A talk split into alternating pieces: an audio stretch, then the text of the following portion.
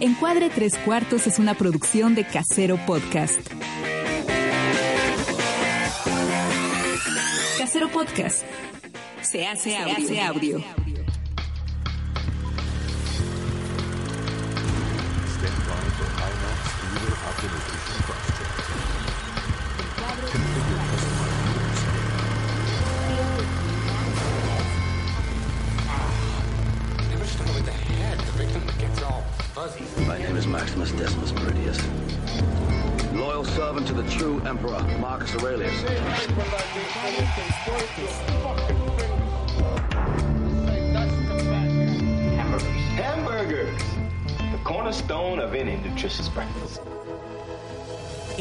Tres Cuartos. Un podcast de cine.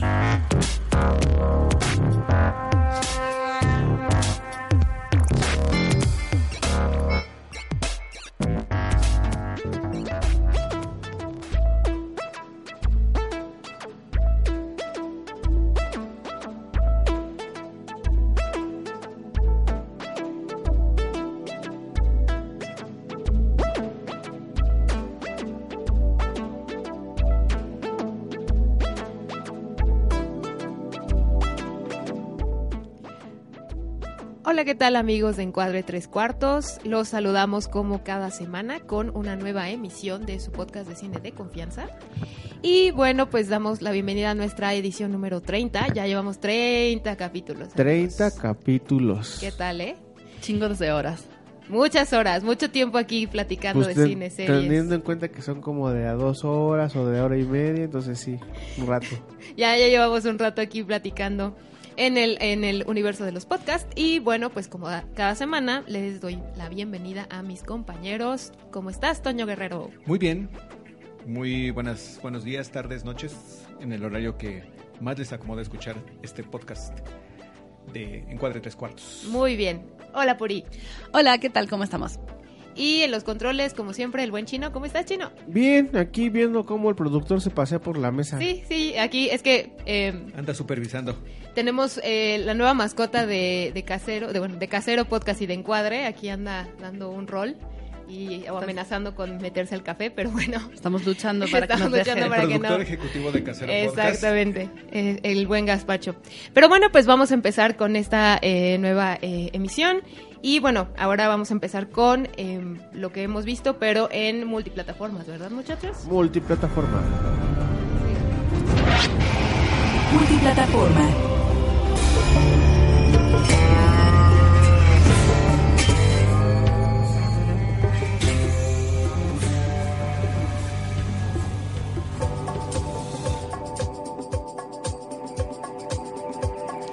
Bueno, en esta ocasión vamos a empezar con lo que hemos visto en multiplataformas. Eh, se acaba de estrenar eh, la serie de Hernán, que no solo está en Amazon, sino también está en TV Abierta, en TV Azteca. La están pasando un episodio semana a semana. En Amazon platicábamos fuera del aire que ya está completa.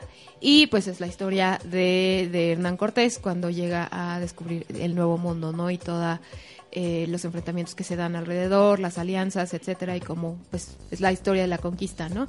Em, Chino, ¿qué te pareció? A mí, yo no la he terminado de ver todavía, llevo cuatro episodios. Y este. Pues la verdad es que está bien hecha. Sí le metieron ahí un. Bueno, bueno le metieron. ¿Varo? No, no es este una serie común y corriente como las que las que nos tienen acostumbrados estas dos compañías que que, que, que, que predominan en México como es este Azteca y Y Televisa Televisa. que se nota la mano la mano de Amazon ahí este en, en entrevista Jainada decía que, que la historia es que esto que se que van a dejar a un lado este lo que se des- lo que se dice en España y lo que se lo, pues, lo que se enseña aquí en México sobre el, el tema de la conquista, ¿no? Que esto es más apegado a una onda histórica, a una onda más, este, digamos, más apegado al, al- a lo que dicen los, este, los libros, ¿no? Sí, claro. Sin, sin este lado nacionalista de en México o esto O un poquito romántico. Romántico, También ¿no? de- ajá. Eh, sin embargo, eh, no, no siento tanto esa, esa este, veracidad. O sea, sí siento que se está, que, que es lo mismo que nos, que nos, pues la historia que ya, que ya nos habían plati- que nos platicó, este, los gobiernos mexicanos o no sé qué, qué- qué, eh, qué- les, cuenten en España, pero aquí es así de que, ah, sí, llegaron y este destruyeron y así, ¿no? Y sí, están mostrando, están mostrando esa parte. El personaje de Cortés, este, más allá de que lo quieren, qui- quieren, este, pintar el rollo de que, de que sí, que, que era más allá que un, este, un, un, aventurero saqueador. O sea, yo creo que al final de cuentas se, se sigue reflejando esa misma, este, esa misma personalidad, ¿no? Eh, están haciendo énfasis también en, en los conflictos que tenían los mexicas con alrededor de los este con los pueblos que estaban alrededor del, Sí. del- del lago este tengo sentimientos encontrados yo vi bueno vimos Puri y yo hace unos al año pasado vimos la serie esta de Isabel. Isabel, que es, también es un rollo histórico, en este caso más enfocado a, a el- la formación, ascenso y caída de la, de la reina. Es, es la precuela de Hernán porque es la, los reyes que financiaron la expedición de. Cristóbal Colón para América. Exactamente, y siento que está, o sea, que esta productora que, que, que está llevando a cabo, bueno, que llevó a cabo toda esta empresa de Hernán, eh, lo que tomó fue este todos los elementos que hicieron que hicieron popular a Isabel y, y ponerlos en este ponerlos en, Her- en Hernán. O sea, a tal grado de que los créditos iniciales me parecen prácticamente iguales Los a hizo la los de- misma productora. este, Seguramente. No, no, son, son creadores diferentes. Estaba checando quiénes eran los creadores de, de la serie. Eh, el show, bueno, la showrunner es española. eh, la mayor parte de los capítulos también están dirigidos por directores españoles, directores que están muy curtidos en, en televisión. De hecho, estaba checando que justamente uno del director que, que hace cinco de los ocho capítulos eh, ha estado mm, ha hecho muchas series, algunas históricas. No es ¿Alguno- el de, no es el de Isabel. ¿Alguno dirigió un capítulo de Isabel? No, no es el de el, no, no es el de Isabel, pero sí han dirigido algunas series históricas como por ejemplo El tiempo entre costuras. Es el mismo director, es el uno, el, digo, el uno, el director, es que no se me abre la página, justo quería decir su nombre y no pensé que fuese a ser necesario, pero el director justamente que, mm, que hace los cinco capítulos, los primeros, no sé si son los primeros o, qué, es Norberto López Amado. Él es el que tiene un poco más de experiencia en, en serie de televisión y es el responsable de algunas como em, Tiempo de Costuras, que aquí en México ha sido bastante popular. Hizo algunos capítulos de Tiempo entre Costuras, ha hecho algunos capítulos de A la Triste, que también es una, es una serie de ambientación histórica, porque está basada en el libro de... em, De la triste. Perdón, de. Pérez, Re- de Pérez Reverte. Exactamente, ha hecho también algunos capítulos de una telenovela que en España se que pegó bien, que es La Tierra de Lobos, o sea, también que también es histórica, ha hecho algunas cosas de sobre la Guerra Civil, o sea, realmente sí tiene muchísima experiencia en, en televisión. Yo no la he podido empezar a ver bien, solamente he visto, la verdad que he visto medio capítulo. em, y, voy como que muy abierta a, a tomármelo como un divertimento, ¿sabes? O sea, es como esa parte de me entretiene, no me entretiene, creo que es una buena serie o no. A ti, por ejemplo, más allá de la parte histórica, que claro, cuando es una serie histórica espera o ambientada en, en tiempo histórico, esperamos que tenga Que sea- cierta ajá. veracidad, Sí, ¿no? O sea ajá. que Sí, que sí se tome sus licencias, pero que sí tenga un, buen sustento de, de- de veracidad, o al menos que se apegue a, a lo histórico, ¿no? Pero a nivel divertimento, ¿a ti qué te parece, Chino? Sí, está entretenida, está entretenida. Me cae un poco gordo este Jainada, pero está entretenida. Sí, Jainada es como el... Se, se me, o sea, después de que, o sea, yo no había visto, o sea, recuerdo haberlo visto en este en noviembre, hace un chingo de años. Este, no vi Cantinflas, no vi este Luis Miguel. eh, Es que Luis Miguel sí lo hace muy bien. Le- Lo vi Luis Miguel. eh, ahora, a- u- unas semanas antes tuve la oportunidad de estar eh, en una entrevista con, con este cuate y, y oírlo hablar y todo esto. y me parecía que, que este que podía ser algo este algo interesante algo chido no o sea como más y, y- la verdad es que me- lo siento sobreactuado lo siento como lo, lo siento este pesado mm, no sé no sé. Como él decía que, que, que, que cada que toma un papel, o sea, se mete y, y todo el tiempo está este pensando como si fuera como si fuera eh, esa La per- persona, la. ¿no? Y aquí se me hace como no sé si si Cortés hubiera sido Hernán Cortés fuera así o- o fuera peor o fuera menos. O sea, me cayó me cayó un poco un poco mal. Ok. Bueno, Bueno. pues ni modo. Bueno, pero bueno, véanla y ya denos sus Yo comentarios. solamente para la parte histórica, justamente ahora que la semana pasada que se estrenó en Amazon y que estuvo todo, pues digamos que llegamos una semana un poco tarde a, a Hernán, tal vez, a- al tren de Hernán, pero que estaban hablando justamente de este tema de la veracidad, hubo una crítica que se publicó en el país también que, se hizo bastante viral, tal. Eh, hay una cuenta en Twitter, si no la conocen, síganla, bueno, si no la conocen y le interesa el tema histórico, síganla porque es muy bueno, si no le pueden echar un ojo ahora, es el de Tlatoani Cuauhtémoc, es bastante conocido, la cuenta es arroba Cuauhtémoc-bajo 1521, 1521 con número. Es un proyecto de divulgación de Enrique Ortiz García. Hace, él hace visitas guiadas y cosas así. La verdad es que yo no lo ubicaba tanto hasta que de repente un día me lo topé por Twitter.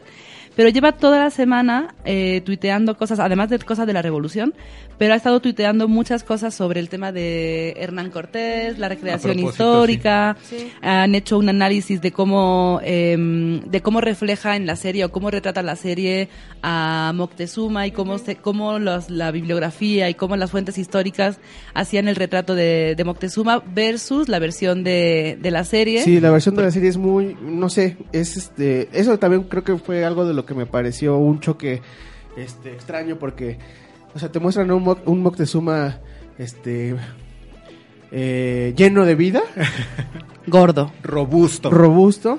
Eh, es, eh, Moctezuma es, ¿cómo se llama este actor?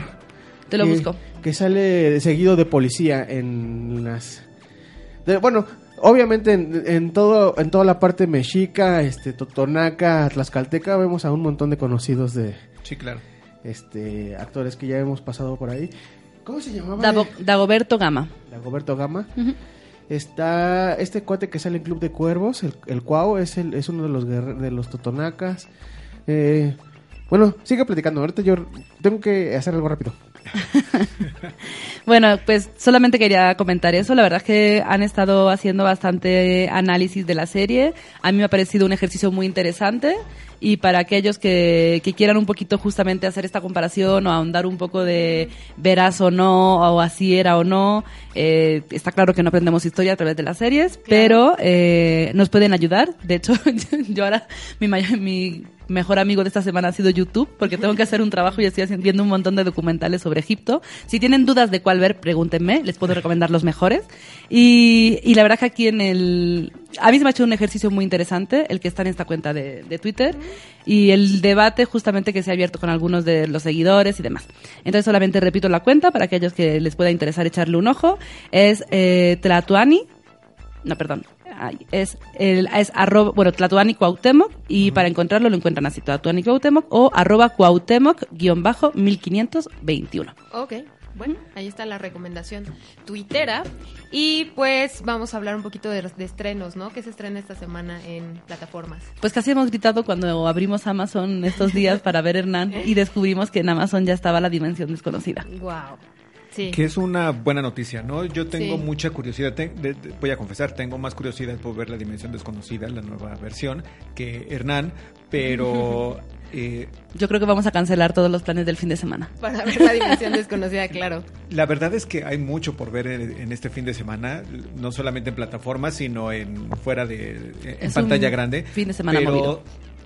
eh, ¿Cuántos capítulos tiene la, la Diez. diez tempo- Yo creo que iré ahí combinándolo con, con las actividades en salas cinematográficas porque de verdad este cierre de año no nos vamos a dar abasto de todo lo que lo que vamos a, a ver. Eh, la serie, bueno, esta nueva versión de mm, Dimensión Desconocida comenzó muy fuerte. Tenía críticas muy muy favorables en los primeros capítulos y después como que los reseñistas empezaron a perder eh, interés en, en- en- en los capítulos. Espero que no sea porque la calidad baja, sino porque la novedad había pasado. Eh, la verdad es que tengo mucha, mucha curiosidad por ver qué es lo que hizo eh, Jordan Peele. Por, Sí, a ver qué tal. Porque justamente, ¿no? Después de venir de, de Huye, de, de Get Out, y de nosotros, que tuvo sentimientos encontrados en la gente, nosotros por fin logramos verla. Por fin logramos ver nosotros. ¿Y qué les pareció pareció? Lupita Nyong'o? bueno, a ver, Chino, venga. Despláyate. Eh, ¿Estás seguro de que quieres que yo Pero muy rápido, sí. Ah, pa- Para la gente igual que ahora la va a descubrir en multiplataformas, Sí, en porque Click. ya viene el estreno. Ajá. Pues tiene mu- muchos, este... Dilo, dilo como te nazca. A ver, yo solamente voy a hacer un comentario en lo que piensas que vas a decir. A ver, ok. Tengamos en cuenta que Chino odia todas las películas de terror o de suspenso a las que yo le llevo a ver. Entonces, partiendo de esa base. Ya, dicho eso, No es que las odie, simplemente no me parecen terroríficas ni de, ni, ni de suspenso. O sea, y huye, creo que también se me, me- me parece que está, este, eh, que, que, que es sobrevalorada en, en cuanto al todo el rollo este de el, el- nuevo suspenso, el nuevo terror y todo esto. bueno, teniendo en cuenta que todos los años tenemos la película de terror de la década, claro, pero Bueno. si sales un poco de ese mensaje, de- del mensaje de promoción, es una buena película. Bueno, entonces, este, eh, lo que les decía que los personajes, por lo- el, pa- el papá se me hace como muy, muy sonso, el, este, eh, El papá es muy sonso, eso sí es eh, verdad. Son, son los amigos de la, de la, de la pareja así, no sé, y todo este rollo que al final te quieren hacer como un, ya puedo, puedo hablar así libremente, No ¿verdad? sé, ¿podemos hacer spoiler Este- todavía? Yo digo que no. Yo digo que no. Nosotros No logramos en llegar a con... las justificaciones que Sí, hay de la nosotros trama, llegamos, lle- logramos llegar... las múltiples bastante justificaciones libres. porque es uno de los Algo que me gustó fue la Pero, playera de la muchacha. ¿La qué? Ah, de la niña, ¿no? La, de, protagonista. La de thriller, la Ay. camiseta de la, de la protagonista. Bueno, eso- que tiene un eso- papel fundamental también en la serie, esa playera. Ajá. en la serie, en la película, perdón. Es, es este, eso me pareció, me pareció un buen detalle. eh, no me asusta, no me da miedo, no me, no. Yo creo que no, tampoco- No, siento, no siento el sus, no, o sea, A vas, mí- vas crack, crack- no sientes nada pues Ajá, el, cuando vas, ves vas craqueando la, la, este, la, la trama. O sea, lo único que sí me sorprendió fue el, fi- fue el final, pero que al, eh, que, que al final, que a final de cuentas te vas, es- lo vas así como intuyendo en el momento en el que llegan al lugar y todo esto y que es la única persona que, que, que puede medio dirigir a todo este mundo de... subterráneo vamos a dejarlo así subterráneo A mí, honestamente, cada vez que la pienso, me gusta más. O sea, es una, yo sí reconozco que a lo mejor no es una película. Si vas buscando el terror y el- los saltos y ese tipo de, de, el de típico terror, película, el típico exacto, película. que en Huye sí había, por ejemplo, en Huye sí había este tipo, este, algunos de- detalles de este tipo, a lo mejor no lo encuentras. Yo sí le encuentro que tiene el sarcasmo que tenía algunos personajes de Huye, por ejemplo, el amigo, cosa, el amigo de Huye, creo que ese espíritu está en esta película. Creo que los personajes que son idiotas son idiotas por algo, o sea, si hay una razón de ser de que sean así, de que así no lo muestren. O sea, creo que sí hay unos contrastes muy claros en por qué esa gente es así y qué te hace sentir que esa gente sea así versus eh, todo lo que ocurre en la película. Y a mí sí me dejó con mucho desasosiego. O sea, sí me generó sentimientos, sí me generó cosas porque es un vale, no va a ocurrir lo que ocurre en la película. Pero puede ocurrir cosas simi- a ver, sin llegar a ese finalmente nivel es una de- alegoría sin de llegar la a- de, exactamente, ya sea sin de llegar a política pero sí pero puede, o sea, más allá de, de todo el pensamiento que le hagas. ajá. O sea, es algo que puede ocurrir en la vida. En el sentido de, ojo, no, haber- no va a haber una... una cadena humana bueno, sí Exactamente. Pero el hecho de que gente enfadada pueda entrar a tu casa, o sea, ese tipo de cosas me refiero. Que eso es lo, lo que al final te genera ese, ese, ese desasosiego en las películas de este tipo, ¿no? Pensar de, joder, me estoy divirtiendo con algo que me puede pasar. Claro, a mí es en- entre las dos películas del, del director, yo prefiero la de la de Huye. Sí, yo también. Me gusta más, me parece más más redonda que la de que la de nosotros. Pero en el caso de nosotros y lo habíamos comentado brevemente en la semana fuera del podcast, por supuesto, es para mí la película funciona muy bien hasta que llegan a la, a la casa de los amigos y la invaden. Porque se hace un poco repetitivo. Pero incluso ahí, si luego le empiezas a pensar, o sea, yo por ejemplo que le he estado dando vueltas en la semana por ciertos motivos y tal, era como que, a ver, ¿por qué cuando llegan a casa de los amigos, eh, el personaje de Elizabeth Moss, ya el, el doble, digamos, Ajá. se detiene antes de hacer ciertas cosas. O porque... Es que tampoco quiero hacer mucho de spoiler, la verdad. Pero justamente porque cuando ya ocurre lo que ocurre en la casa, tal, vuelven a entrar eh, el Porque porque se- Es que, es que hay muchas cosas que... o sea, hay que no- muchas que no cosas que puedes- son muy absurdas. Ajá, que no- Pero hay algunas... Y, pero al final de todo, yo sí siento que está bien hilada la explicación. Y tiene muchas sublecturas.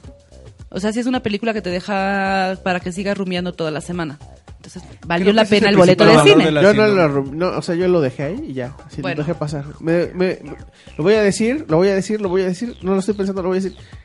No, mejor no lo digo porque si no. Ah, venga, dilo, tampoco pasa nada. Me estuviste fregando tanto tiempo con que la viéramos que cuando ya la vimos fue así como que, ah, Es que como tuvimos los problemas que tuvimos con la plataforma del click y que luego nos dimos cuenta de que era culpa nuestra, bueno, de la- del aparato con la que la reproducíamos, pero a mí realmente, a mí, a mí, a mí, a mí me gustó. Yo no digo que sea una película, una obra maestra, ni la obra cumbre del terror de los 2000, pero bueno, a mí es una película que se me hizo interesante, que sí creo que tiene varias capas, que sí tiene para pues para echar un buen rato de, de análisis después, para hacer un rato de charla. A mí Jordan Peele me sigue pareciendo uno de los directores más interesantes actuales y la verdad es que tengo, volviendo al tema de, de Twilight Zone, tengo ganas de verla y sí, Sí, esa es la principal sí quiero ver qué tal. Sobre todo porque, y creo ese es el principal valor que tiene su breve filmografía, es el subtexto, las, lo que insinúa con sus historias. Eh, Por eso es el, el interés de ver qué es lo que hace con, con la dimensión desconocida, estas posibles historias de terror o situaciones Ciencia extrañas ficción, que se presenten en la, en, en la serie y que puedan tener cierto equivalente en, en nuestro en la vida contemporánea, ¿no? Ese es el principal valor, creo, y por eso tengo interés en, en ver. Porque al final, como tú decías, las críticas han estado un poco como divididas. Yo he visto cosas muy buenas. Al final también tengamos en cuenta que es una serie episódica y que son, o sea, que son capítulos en los Así que cada tienen diferentes escritores incluso, tienen diferentes directores. Son 11 capítulos, no 10, como dije antes. Y claro, en cada capítulo hay un actor diferente. Por ejemplo, en el primero está Kumal Nanjiani. Exactamente. Que es el actor de Silicon Valley, Y quizá, de la película esa de, este, de Stubbers. Eh, sea el capítulo más conocido, ¿no? Porque según recuerdo cuando se hizo el lanzamiento de la serie, el primer capítulo, los dos primeros estuvieron abiertos durante un buen rato para consumo general y así poder enganchar a la gente a que a que continuara con, con la serie ya en la plataforma de paga, si no me, si no me falla la memoria. Pero, ah, está también Seth Rogen en uno de los capítulos. Ah, ese se va a ser muy divertido. Y muy Greg Kinnear. Greg Kinnear creo que está en el segundo o en el tercero. O sea, realmente sí hay... Yo digo que sí puede ser un buen divertimento y, y tengo muchas ganas de verlo. Así que eso va a ser de nuestros próximos días, va a ser algo que le dediquemos tiempo. Además de a los egipcios. Vale. pues, Steven Yeun también ¿qué, ¿Qué está. otra cosa se...? es- ¿Qué? Steven Yeun, el de, Ah, el este, de- Walking Dead. Y esta película... Ah, la que vimos de Murakami, que tú también viste, Carla. que Creo que ¿Cómo tú se la que Burning. Ah, Burning, sí. Ah, claro. Y Ana Lili Amirpur Es la, dirige direct- uno. es la directora de uno de los capítulos. Por eso, o sea, realmente sí hay Acaban como... enganchar. Ah, Acaban yo de ya- enganchar a no, Carla. pues sí, es que ella hizo una de las de Cine mis películas. turco. Sí, no, no, no. Es que ella hizo esta película de A Girl Walks Alone at, at Night. Ah, ya, ya, ya. Eh, puta, no, ¿Ves, Carla? que El, subten- el, el ambiente pop también tiene muchas subcapas y muchos ambientes en el que puedes entrar. No, sí, ya vi. A mí me encantó esa película, entonces sí. Ya, voy a, voy a, este, voy a verla. Ya me convencieron. Sí, tiene, tiene, tiene pinta de que puede ser vale. para pasar un buen fin de semana, la verdad. O Y además, mira, están cortitas, son media hora. Bueno, 40 minutos. Está bien. Hay que verla. Y mm, eh, también se estrena, ¿se estrenó? Atlantic. El viernes 30, 29 de noviembre, por aquello de la, de la diferencia de días en los que nos escuchen, Ajá. se subió a la plataforma de Netflix Atlantic Ok. de Mati Diop, si no me falla la memoria. Eh, ganó el pre- Gran Premio del Jurado en la última, en la más reciente edición del Festival de Cannes. Sí, es verdad. Es otra de esas películas que, que pues se saltaron el estreno en pantalla grande aquí en México, desafortunadamente, pero ya está disponible, entonces es de las cosas interesantes. El, eh, yo entiendo en este aspecto, eh, ahora sí que mi editorial es, entiendo el interés que hay con algunas películas producidas o distribuidas por Netflix que sí dan el brinco a la pantalla grande, como es el caso del irlandés, historia de, de un matrimonio, matrimonio. y próximamente Los Dos Papas, por la temporada de premios y todo eso. Pero es una lástima que no que el circuito Netflix, como yo le llamo aquí en la Ciudad de México, de tres o cuatro salas que sí están dispuestos a abrir su, su pantalla para, para mostrar, para exhibir películas de, de, de esta plataforma, que no hayan rescatado Atlantic. Ahora, tampoco no sé si es una cuestión de negociación de, de derechos, una cosa por el estilo, pero me hubiera gustado que por lo menos una semana, así como va a estar Historia de, de un matrimonio y Los Dos Papas, que Atlantic, Atlantic. hubiera estado por lo menos una semana en Filmoteca de la UNAM O en la o en la Cineteca. Digo, ya que la Cineteca sacrificó una de sus salas más pequeñas para mostrar el irlandés, pues ¿por qué no hacerlo para Atlantic? Claro, pero es que no tienes el arrastre. O sea, para empezar, no tienes todo el arrastre que te puede traer la polémica de, de toda la parte de Netflix Sí, claro. versus cines versus tal. Y seamos realistas, hay muchísimas películas que se estrenan directamente en plataformas, aunque a pesar de que son Pero directamente como buenas. un espacio natural que Sí. Que no tiene, que no va a tener el exitazo de taquilla, le das una sala pequeña, le exhibes una semana y ya.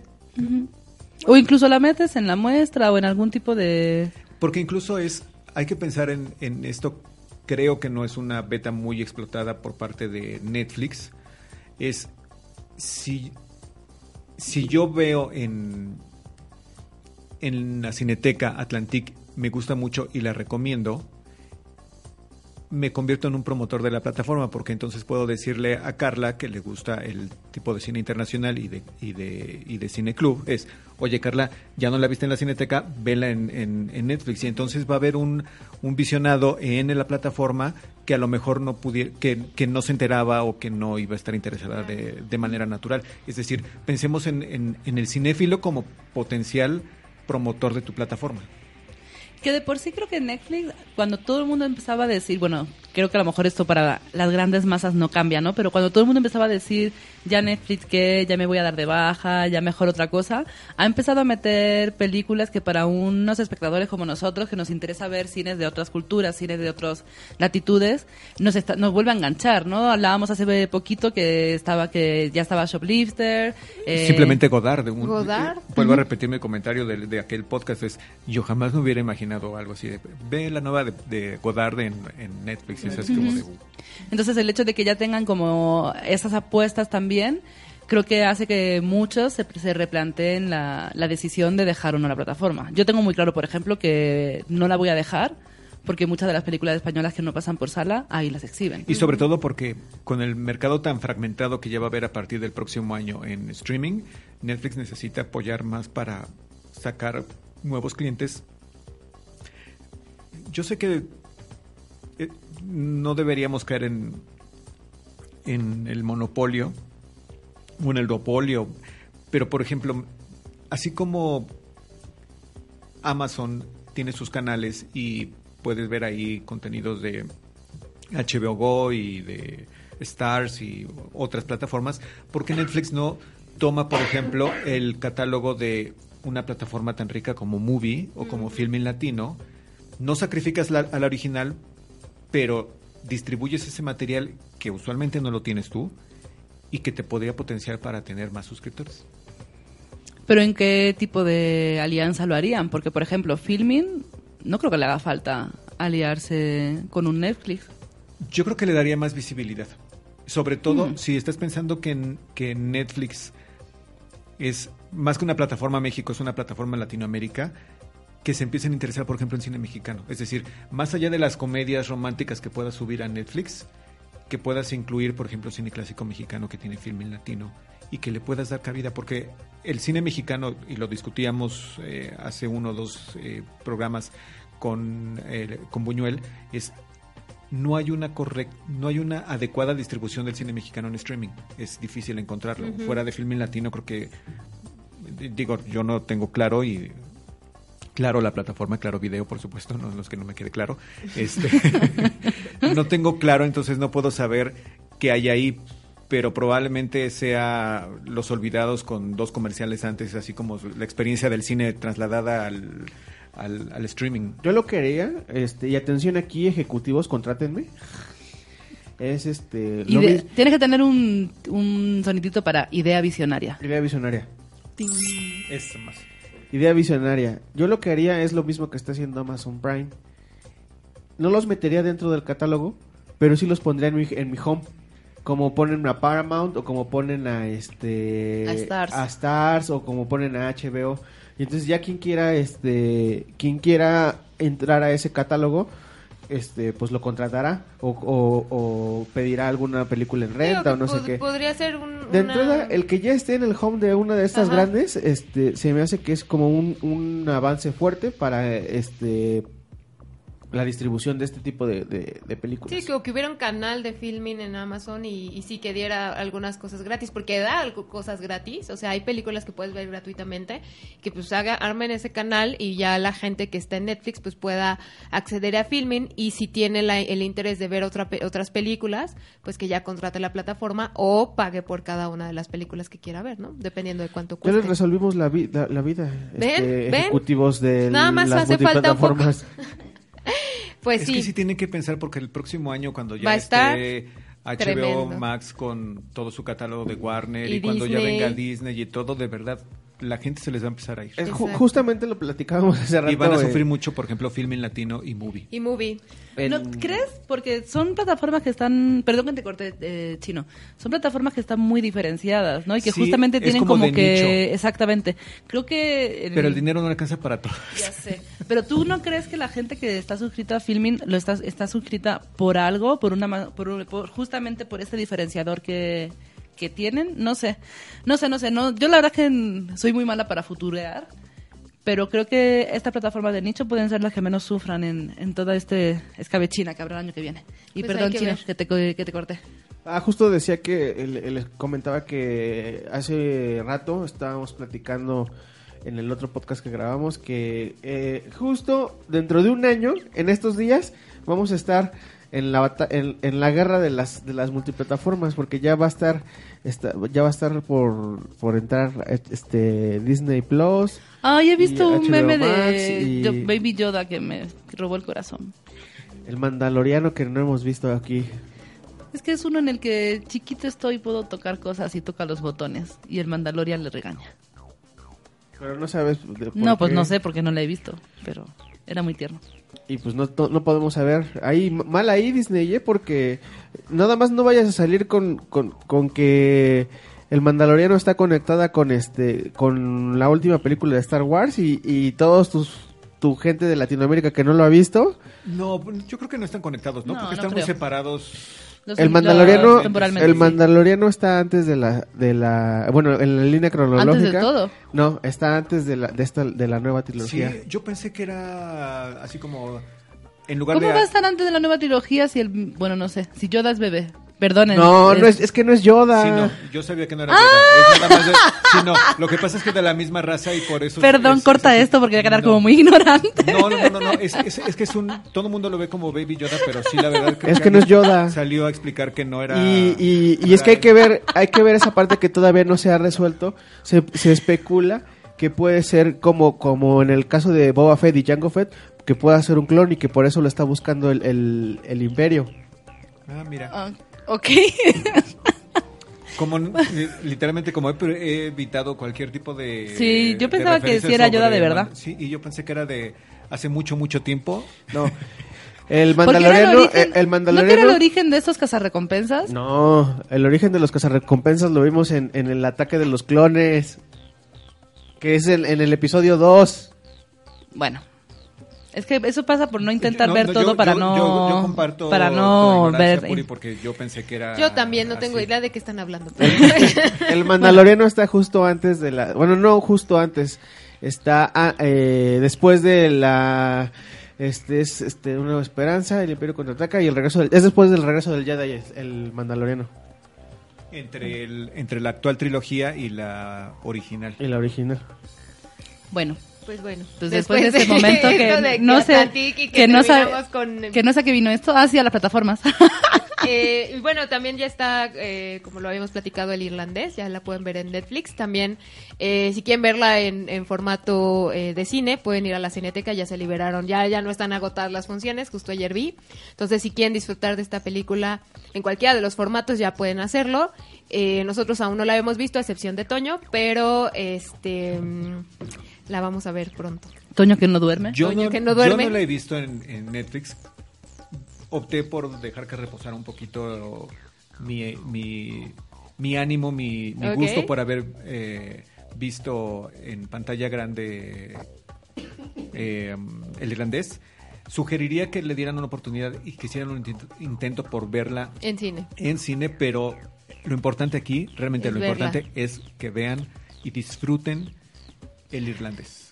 Ahora, traten, hagan un esfuerzo. Yo sé que todos tenemos muchas actividades y pero hagan un intento de, de verlo en una sola sesión, porque, y yo lo, lo compartí en, en Twitter, es, hay por ahí circulando una especie de infografía de cómo verla en episodios para que así no sea tan... Ay, no, tan- por favor, muchachos. tan- Como o si fuera una miniserie. Son tres, Exacto. tres horas, tampoco Yo- es tanto. Y media. Yo lo Y compartí, media. pero más en... Ya es fin de eh, semana. En sentido de, de ironía, de que bueno, o sea, de verdad, si no le pueden dedicar tres horas y media a una película, y sobre todo si tienen interés en verla, pues eh, digo, la verdad es que me causa mucho conflicto esa idea.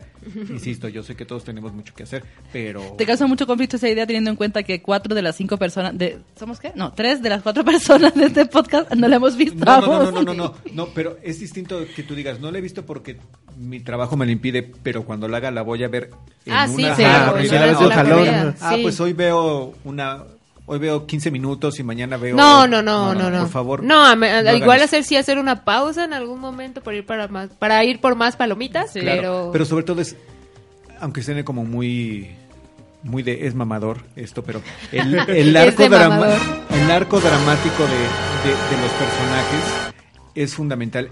En particular, ese controvertido punto de que el personaje de Anna Paquin no habla y que es así como muy en las en la periferia, no, de verdad.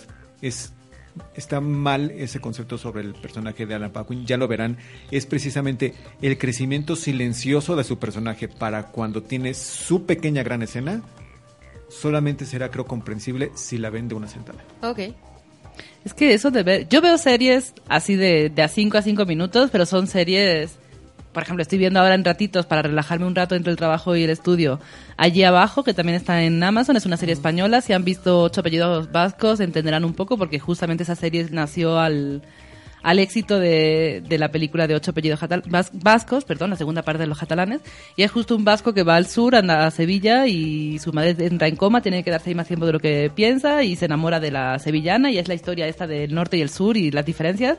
Y bueno, es una comedia que puedes ver a cachitos, pero una película de Scorsese. Y tampoco ciertas series, pero bueno. Bueno, ahí, ahí decidanlo, pero bueno, la recomendación Sí. desde Encuadre Tres Cuartos es que pues la vean eh, completa, ¿no? Hagan como cuando van al cine, vayan al baño antes, apaguen las luces, tengan preparadas todas las botanas Y listo, y un buen cojín. listo. Pues bueno, ahora vamos con los estrenos ¿Qué dice? de, ¿El de gas- cine. No, no sé qué quiera decir Gaspacho. Que apoya la sesión, de que, apoya la moción de que la vean completa. Ok, bueno, perfecto. Más que completa en un solo En un solo tramo. En Y bueno, pasando del sillón eh, y de Netflix y de las plataformas a la sala de cine, vamos a hablar eh, sobre una película que se llama Los estrenos, vamos con Los los, estrenos de la semana.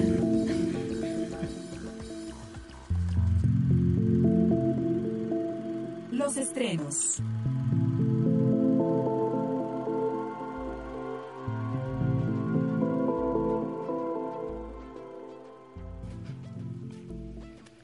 Ahora sí, ¿qué decías? Este, Que el podcast que escucho justamente, escucho un podcast de fantástico y terror, pero como ese lo hacen en directo y lo hacen con público y demás, cuando le meten luego en la postproducción los cortes, se escucha muy, muy feo. Pero el podcast es una maravilla. Bueno, eh, pues ya vamos con los estrenos de la sala, bueno, de, de la, de- del cine. De la sala de chica la de sala la chica cineteca. de la cineteca. No, no es cierto. No, pues eh, justo se, estrena una película que yo estoy, eh, bueno, me, me gustó muchísimo del año pasado, que se llama Largo Viaje hacia la Noche. Es del chino Vigan, es su segunda película. Y eh, es esta película que les platicaba que tiene un plano secuencia de 50 minutos en 3D. Eh, ahora ya está en, en cines, creo que solo está en la Cineteca, no sé si se Cineteca también y en creo que tiene por ahí algunas cosas. En Cinépolis no la he visto, a menos que esté en... Yo ahora en lo que habláis sí. os lo voy a checar, porque como es una de las películas que quiero ver este fin de semana, me voy a empezar a mirar. verla. Venga, y en lo que vais hablando, voy a de- cuando acabéis de hablar, Sí, el- solo recordemos que eh, Cuando cuando escucha estuvo vas en Ficunam en, en, en el Cinépolis Diana, eh, no la pudieron proyectar porque no tenían como... Por eso mismo no creo que... es- Por que eso también creo que sea difícil, creo que es difícil que la tengan. Pero bueno, está en la Cineteca, la pueden ver ahí y es eh, literal, es una experiencia cinematográfica. Es que sí se oye también muy de Sí, mamador es que es de mamador, pero hablar la, la de, verdad de es que hay que aceptarlo, hay que aceptarlo. La cinefilia tiene un buen porcentaje de, de, de, de de ser este mamador. componente, sí. de este componente, es pero, inevitable. pero bueno, El ADN del, de- del cinéfilo es así. hablando más de, de, de- de- de esta película, eh, en realidad, pues es, es un gran viaje. Es un viaje ¿Hacia la noche? Hacia la noche. Pero bueno, es la historia de, de un hombre, es el, el, eh, eh, no recuerdo el nombre del protagonista, pero que regresa a su ciudad, digamos, natal, a Kaili, a- en busca de- del amor perdido. Juega mucho con, con el tiempo. Eh, eh, una de las obsesiones, creo, de, de Vigan es el tiempo, porque lo mismo pasa con la película anterior a esta, que es Kaili Blues, eh, que también tiene un, un componente de, mela- de melancolía, La memoria, ¿no? Sobre La todo memoria. yo creo que, que la memoria es algo fundamental de, de eh, este de director. Vigan, sí, la memoria, el tiempo y cómo pues estos dos elementos se entrelazan, ¿no?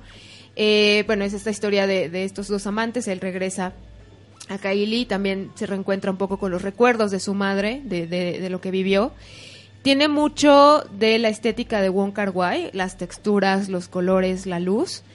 Y eh, el- eh, finalmente los últimos 50 minutos de la película es este plano de secuencia que les decía, que incluso em- empieza con, con una acción del personaje en un cine. Y eso me pareció fantástico, porque eh, está el, el- es toda una, un- una atmósfera melancólica, medio oscura, medio Perdón, perdón, un perdón, poquito perdón. triste. Este. eh, porque pues está e- en busca de este amor perdido, ¿no? De algo que le falta, de, esta, eh, de este vacío que quiere llenar y que no consigue cómo lograrlo, ¿no? Entonces, eh, yo les recomiendo que, que- que la vean. Eh, no traten tampoco como de, porque siempre que vamos como al cine queremos, eh, no sé, entender todo y tener como toda la historia y en realidad aquí no hay mucho más que dejarse ir, o sea, de- literal dejarse llevar por la cadencia del ritmo que tiene la película y disfrutarla, ¿no? Porque si al final es como de, ¿y de qué trato? Pues mm, es complicado también explicarte una experiencia así. Claro, sobre todo creo Está como, bueno, perdón, Toño, más apegada como a el... a- ¿cómo, cómo, cómo explicarlo? ¿Cómo ponerlo sin, sin este... Sin inventarme ahí un término? Este... Cine, es que cinearte, pues no, es como vis- visual, o sea, porque así como lo, me lo estás platicando, eh, te quiero entender que a lo mejor no hay una, un- un- una, este, eh, las historias no se concluyen o, a lo mejor no hay cosas, hay cosas que pasan que no tienen explicación o no sé. Sí, es que mucho también tienes que tienes tienen que entender que de, alguna manera tú entras al- a, la cabeza de a los sueños.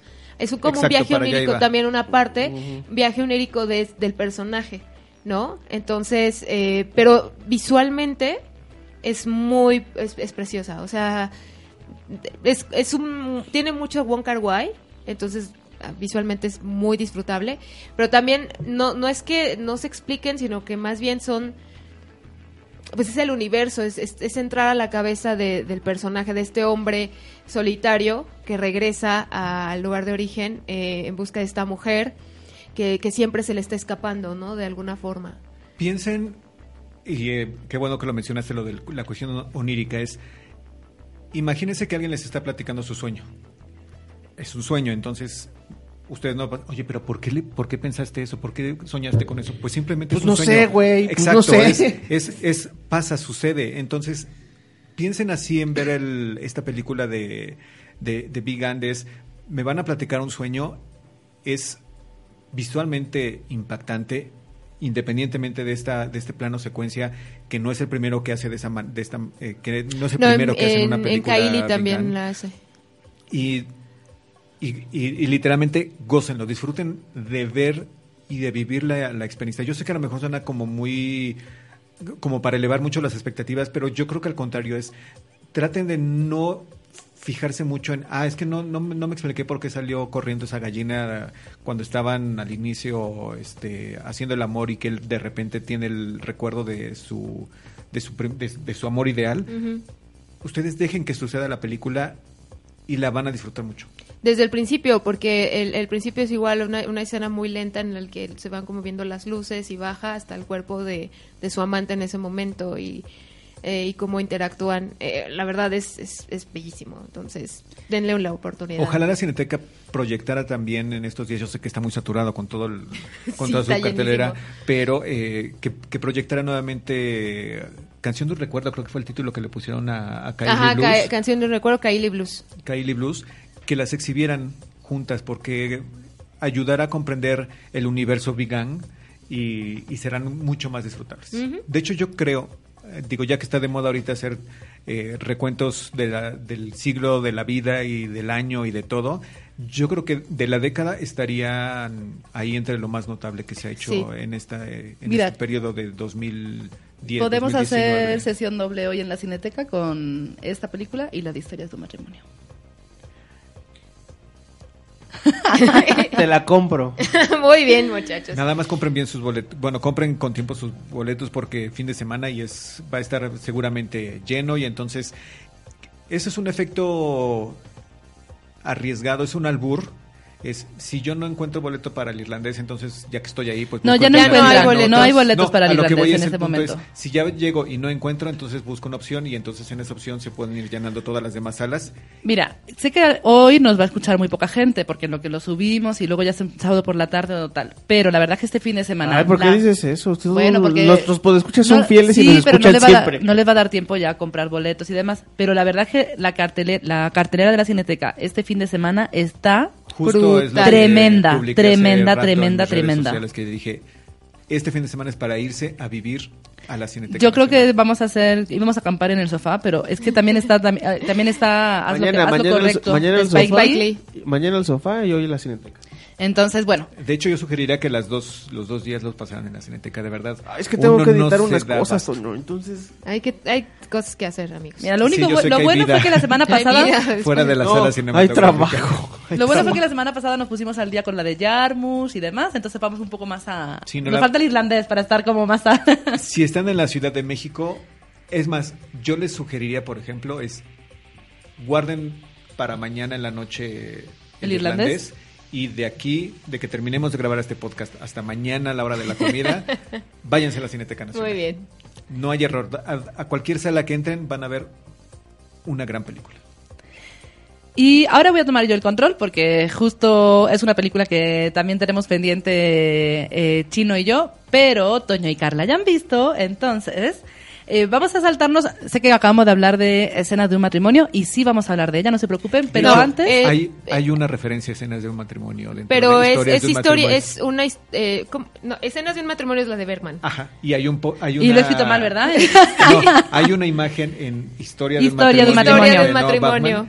A- de referencia. Vean también la de Berman, no importa. No, No, sí, de Claro, hecho, de hecho eh, les, les adelantamos que eh, nuestro próximo, eh, eh, nuestra pro- próxima emisión va a ser sobre eh, estas, estas historias sobre relaciones de pareja, etcétera.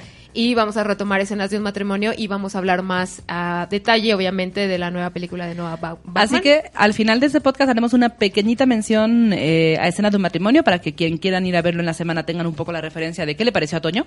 Porque- básicamente. Pero, eh, bueno, primero, aguacates para largo viajes a la noche. Uy, cuatro. Cuatro. Vale. Y después de esta súper recomendación, ya no podemos hablar mejor de esta película. Eh, el estreno de esta, el estreno un poco deslucido, un poco deslavado por la lluvia de esta semana es eh, la Ay, nueva si ni llovió. es la nueva película. Película de Woody Allen, Ay, no. no, fue un poquito malo en esta ocasión. que es un, Un día, día de llu- lluvia en Nueva York. Exactamente. Eh, decimos deslavado porque, bueno, eh, aún como decíamos la semana pasada, no se ha estrenado en varios países, entre ellos Estados Unidos. Eh, no sé qué tal le esté yendo en taquilla. Y aparte en críticas no le fue tan... Aunque, bueno, la crítica siempre es bastante benevolente con Woody Allen. Porque incluso algo mediocre de Woody Allen sigue siendo una buena película. Pero La verdad es que es cierto. Pero es cierto que parece que empieza a perder su toque. No sé, a ver, vosotros habéis visto la película, ¿qué os parece? Uy, pues eh, a mí sí me pareció un poquito, como dices, deslavada. creo que le faltó sustancia. Eh, los personajes están, yo los sentía muy planos, muy acartonados. Chalamet, eh, pues eh, digamos que no es un actor muy experimentado, digamos, lleva ahí algunos papeles como en, en Lady Bird, este, mm, Call Me By Your Name, esta... Que creo que es el, como el top, ¿no? Ajá, Sí. el top. Porque este, también está en una serie, ¿no? De, de Netflix.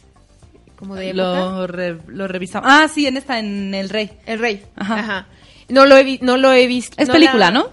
Creo que es película. Sí, es película. Este. mm, No, ahí yo no lo he visto. De la que no hemos hablado, por sí, cierto. no lo hemos hablado. Hay que verla, ¿no? Eh, sí, es película. Pero eh, aquí la verdad es que el, el, el person- porque estamos acostumbrados un poquito al cine de Woody Allen con, con estos personajes neuróticos que están en busca de algo y que no saben qué es. Y, y, y en- les platico un poquito el- la historia, es este una pareja de novios que es este Gatsby y a- Ash- Ashley, Ashley, que llegan a Nueva York para pasar un fin de semana con el pretexto de que Ashley es una reportera muy jovencita eh, del periódico escolar, bueno, de su universidad y tiene que entrevistar a un director, ¿no? De, de cine. Y pues eh, Gatsby, Gatsby, o sea, aparte el nombre. ¿no? Ya Bueno, sé. sí. ¿Qué pedo con eso? Este, Gatsby, eh, pues es, es, es un niño rico de, de Nueva York. Eh, sus papás tienen mucho dinero. Y pues regresa, porque ellos vive, ellos estudian en la universidad en Yardley, le llaman, Yardley. Eh, y, y regresan para, para esta entrevista. Y eh, Gatsby tiene muchos problemas con su mamá, no se lleva muy bien con ella, porque pues él es más, pues no quiere pertenecer a este círculo de, de gente rica, ¿no? La mamá Eh, de Gatsby me puede adoptar si quiere. Sí, claro. Yo sí quiero. Y este, y pues está como a toda costa evitando encontrarse con su madre, que su madre se entere que él está en Nueva York. Entonces, cuando eh, su novia, bueno, Ashley va a entrevistar al, director, eh, por circunstancias eh, ajenas, la entrevista dura más, hay una serie de enredos, ellos no se pueden encontrar, él se siente súper, eh, pues sí, decepcionado porque él esperaba pasar como el fin de semana con su novia y pues no, no, no, no, no está, no está lográndolo. Y eh, en algún momento se reencuentra con, bueno, sí se reencuentra, ¿no? Con esta, ay, no recuerdo el nombre de Chan, con, que es Selena Gómez, que era la hermana menor de su exnovia. Y pues Chan siempre tuvo un crush con él, con Gatsby. Y pues es así como, como se reencuentra, digamos, esta pareja. Y luego también sale Diego Luna como un actor eh, que es Francisco Vega. Es- Francisco Vega. Va, Francisco Vega. ¿No? Que por también azares del, del destino se encuentra con, con la novia de Gatsby, tienen ahí un rollo. En fin. Em, ¿Tienen un rollo? Sí, se tienen- enrollan. Se enrollan, se enrollan. eh, un poquito. Pero sí, a mí la verdad, hubo un momento en el que me cansó. El, el final me pareció ah, súper... Sí, o sea, súper complaciente. No sé, no, no... Chalamet también me pareció bastante...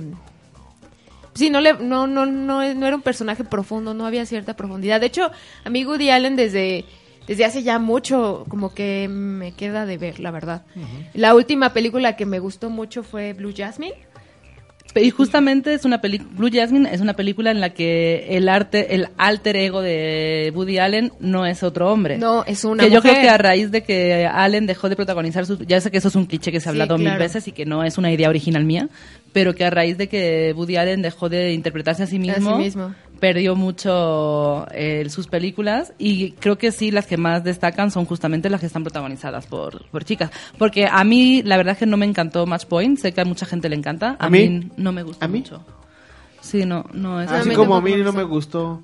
este Huye, o nos- no, nosotros. A mí sí me gustó Match Point. ¿Eh? ¿Eh?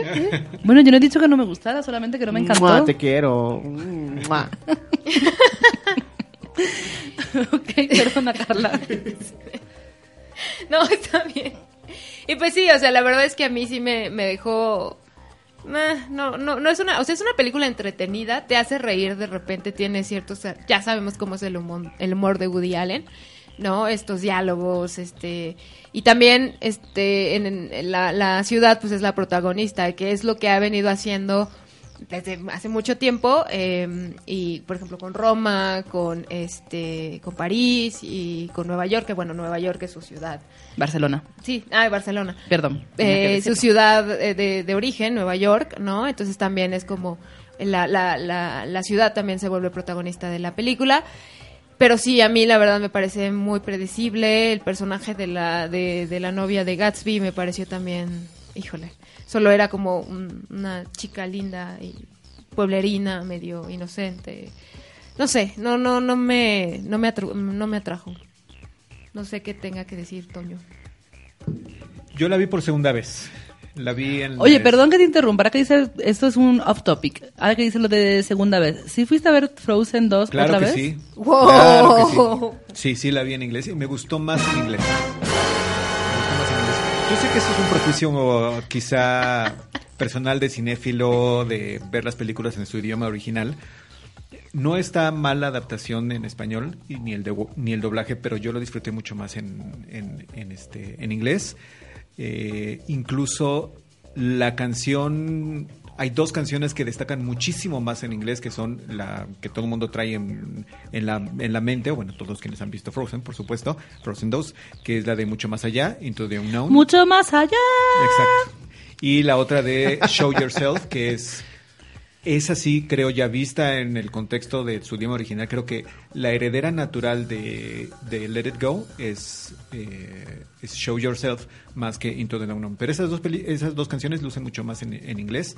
Eh, la disfruté un poco más, aún así sigo pensando que es una eh, secuela no tanto innecesaria, sino que si no hubiera existido, pues no hubiera pasado nada. Entonces sí, la verdad es que sí la vi por segunda ocasión y la vi en inglés. Ok, tengo muchas cosas que decir de esto del doblaje, pero ya nos alargaríamos. Sigue con Woody Allen. Algún día tendremos que hablar Sí. sobre el sobre los doblajes. eh, Es que ayer escuché una entrevista con la que dobla a Sigourney Weaver en, Alien. en, en Alien como Ajá. Ripley y estaba muy padre. Pero bueno, Muy Woody bien, Allen. platicaremos de eso después. Woody Allen. De Woody Allen. La vi por segunda vez. eh, me agrada, me divierte, me entretiene, pero coincido, eh, no estará entre lo mejor de, de- de Woody Allen. De hecho, creo que la mejor época de Woody Allen, en mi opinión, es de los 80. En para, el- para este podcast empecé a ver algunas películas, a rever algunas películas de, de Woody Allen. Vi Manhattan, vi Maridos y Esposas y vi Hannah y sus hermanas. Me hubiera gustado ver mucho la que es mi favorita, eh, Crímenes y, y- y- y- y Pecados. Pero pues no me dio tiempo. Entonces... Vi en Morelia... eh, Perdona, Crímenes y Pecados, ¿cómo es en, en inglés? Crimes and Misdemeanors. Es con. uh, eh, ay, se me fue el protagonista. eh, Porque, por supuesto, sale Woody Allen. Pero el protagonista, que es el que hace precisamente el doctor que tiene todo este conflicto moral. Eh, Que no logro recordarle a mi mente. Ah, y Delitos y Faltas, en español de España. Ya. Ya, ya, esa ya. mera. Esa es. mi favorita. Pero. Vistas estas películas en medio de las dos revisiones que hice de. de Un día de lluvia en Nueva York, pues sí, evidentemente coincido con. No, sale bien parada. Eh, eh, eh, coincido con Carla en el sentido de que no hay. Woody Allen no ha encontrado ese alter ego actoral que transmita la manía y la y el, el espíritu neurótico que él tenía en sus películas de los 80 y de los 70, sobre todo en el melodrama. Eh, creo que a- el que más se le acercó fue mm, J.C. Eisenberg cuando hizo tanto con de Roma con Amor y después hizo otra que no me acuerdo cuál es, Café Society. Que sí, sí es esta sí es así como, es que es muy difícil encontrarle el punto exacto a la manía de, de hablar de los diálogos de, de- de Woody Allen y por Y supuesto... Jesse Eisenberg se ha especializado un poco en ese tipo, Exacto, en ese de tipo nuevo de, de, de, de- de- de- de personajes. De personaje, ¿no? Y Chalamet, no. Mira, por lo menos que- para mí no. Yo creo que Chalamet, sin haber visto un día lluvioso en Nueva York, creo que Chalamet le va bien el personaje que hace Mujercitas, que tampoco he visto aún, pero bueno, el personaje de Lauri. Creo que ese, ese personaje más... eh, es que tampoco es pasivo, pero que no tiene la fortaleza a lo mejor que tiene... Aunque a mí me gustó mucho Call Me By Your Name, he de decir. Sí, y yo creo que sigue siendo su mejor papel. Y es lo que decía también Chino, que al final, pues ahí nos enamoró a todos y a lo mejor no tanto solamente por el actor, sino por la película. la Exacto, fuerza- aunque sí, sé que es una película que también tiene muchos detractores, pero Ahí sí, por ejemplo, es el papel ideal para la persona ideal. Creo que Helio en, en es- el- le cayó muy bien a, a Chalamet, pero ahora tiene el, el reto que tiene es ahí. adelante. Yo no he visto el Rey, que, el, que Eh, me justo hablábamos Carla y yo que- Carla de esto. Entonces, eh, tengo que verla para saber qué tanto puede despegarse de la figura de Helio eh, Chalamet. En el Lady Bird lo hizo, lo hizo bien. La de Ab- no, no es About a Bobby, About a Bobby es otra película. La que hizo con también es muy divertida. Sí, que es muy divertida. no, la que hizo sobre adicciones Ah, Ah, con, la de- con este, con este, Con. Mike de, ma, eh, Steven Carrell, con Steve Carell me parece como que Michael de Office. como miren me estoy actuando porque pues es, es un riesgo al que caen todos los que hacen una película sobre adicciones que es así de ahí está el caso de Sandra Bullock Sí, es el de Con, Beauty- Beautiful sí, Boy. Beautiful Boy es así como de mírenme puedo actuar y es así de de ponerle mucha enjundia al, al asunto del- de las adicciones es algo típico de ese tipo de papeles entonces no la tomo en cuenta como mucho para para encontrarle el, el gran rango actoral a, a, a Chalamet algo que me gusta mucho, yo creo que esa es parte de la, del entretenimiento y de la diversión que hay en un día de lluvia en, en- Nueva York, es esta burla que hace a las clases cultas y acomodadas de Nueva York. Creo que eso es lo que quiere hacer a través del personaje de, de, de, de Chalamet. Porque el que, el ¿Qué es, hecho de que- Gatsby?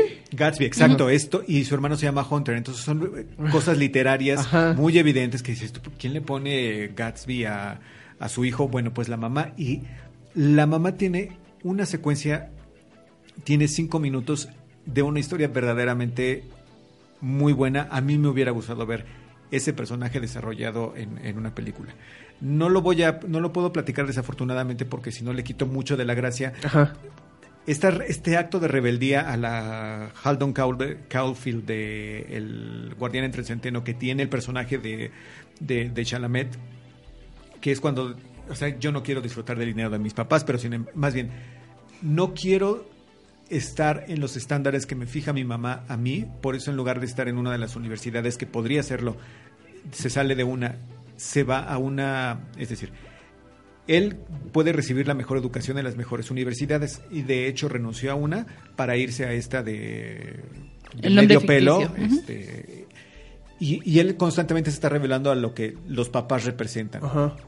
Es la razón por la cual trata de enamorarse de esta chica de una universidad de medio pelo y que viene de Arizona, aunque ella también tiene, viene de buena familia porque su papá es uno de los principales banqueros.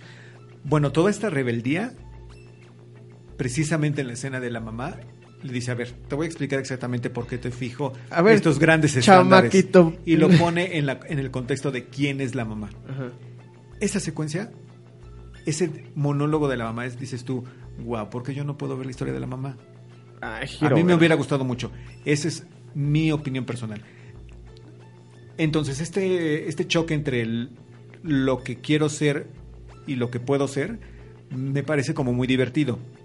Además de toda la serie de desencuentros que van sufriendo la pareja. ¿Por qué? Porque se separan y el personaje de Chalamet empieza a sentirse celoso de todo lo que está pasando con, la, con su novia. ¿Por qué? Porque pues va a entrevistar al director, entonces está el- en inglés es el starstruck, pero es así como de repente se, se deja deslumbrar por el, Ajá. por el director porque lo admira mucho pero al mismo tiempo tiene una serie de eh, anécdotas ahí en, cuando se presenta hablando del cine culto y del cine europeo y lo- no le entro en detalles para que ustedes disfruten el- los chistes que va, que, que va soltando en, en esa secuencia y cómo se pueden burlar de, de los personajes.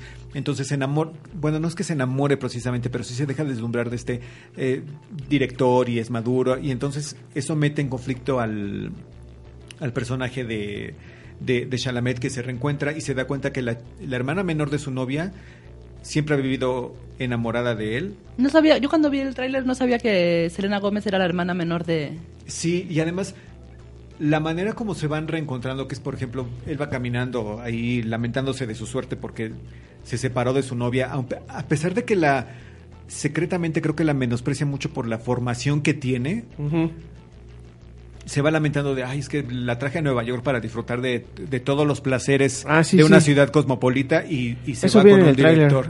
Entonces se va lamentando y de repente uno de sus amigos, ex compañeros de clase, digamos muy pozón, porque es así como, es que quiero hacer un cine noir, noir que, este, que reinvente el, el, El género. el género, y lo están filmando en las calles de Nueva York y le dice, tú que vienes aquí, este, ven y hazme una escena para, es ahí donde se reencuentra con, con la, con la chica de, que, que interpreta a Selena Gómez. Entonces sí tiene una serie de, de- de- de elementos como muy graciosos Woody Allen, pero que son acumulativos, pero no son como muy coherentes. Así como que al final el todo no, no es más que las partes que vas encontrándote por ahí. Hay, por ejemplo, el, el papel de Jude Law, que es el productor de este director y que empiezan a buscarlo porque se les escapa y está en una crisis eh, creativa.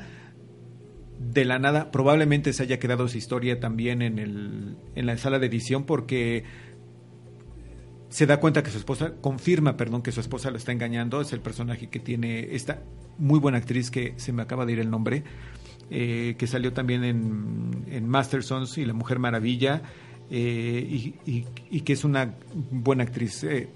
pero vamos, Ah, ¿Es, es Rebecca Hall?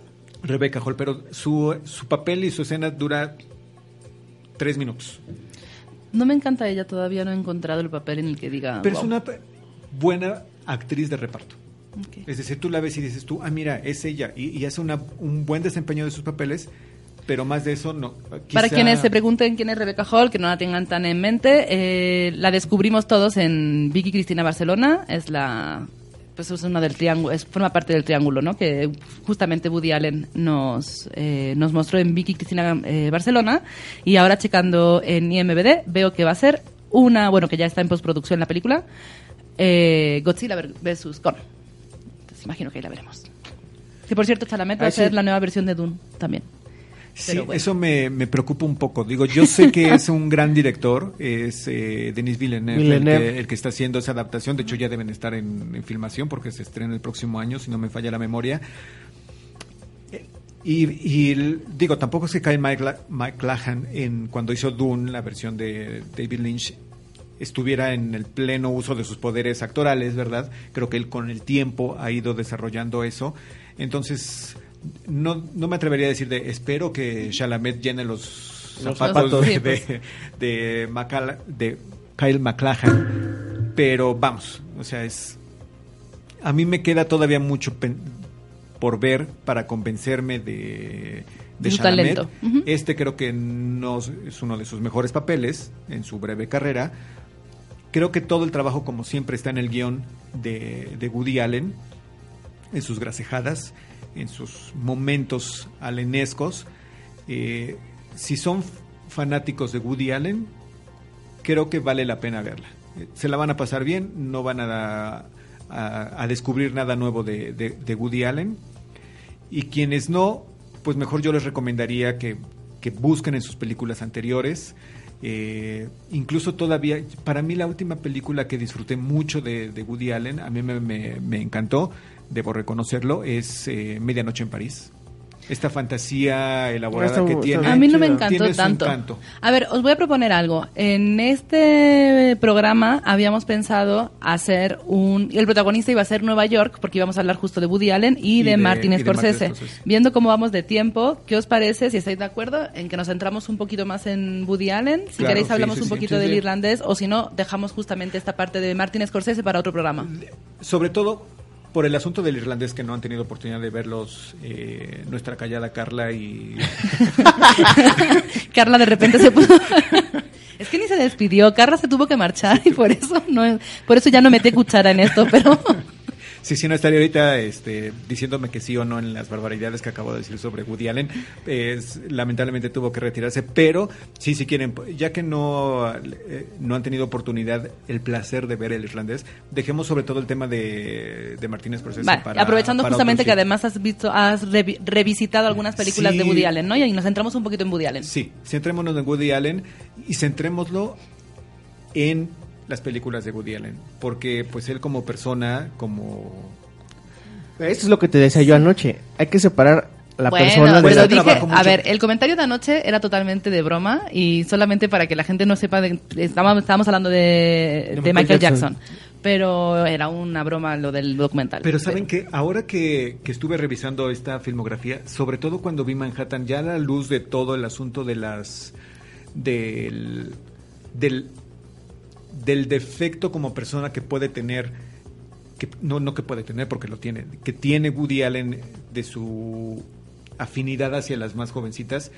digo, está muy evidente en toda su, su filmografía, pero cuando vi Manhattan y vi eh, Mujeres y Esposas, el, el ver, por ejemplo, en Manhattan su relación con Marilyn Hemingway, que tiene 17 años y él es una persona en ese entonces de 30, eh, saliendo con ella, uno no puede dejar, es, entiendo ese- esa dificultad de separar a la persona del- de la creación, del trabajo, del- de, de- de las películas, porque ahí está muy evidente. Y, y el momento en el que ellos tienen el rompimiento, casi al final de la película,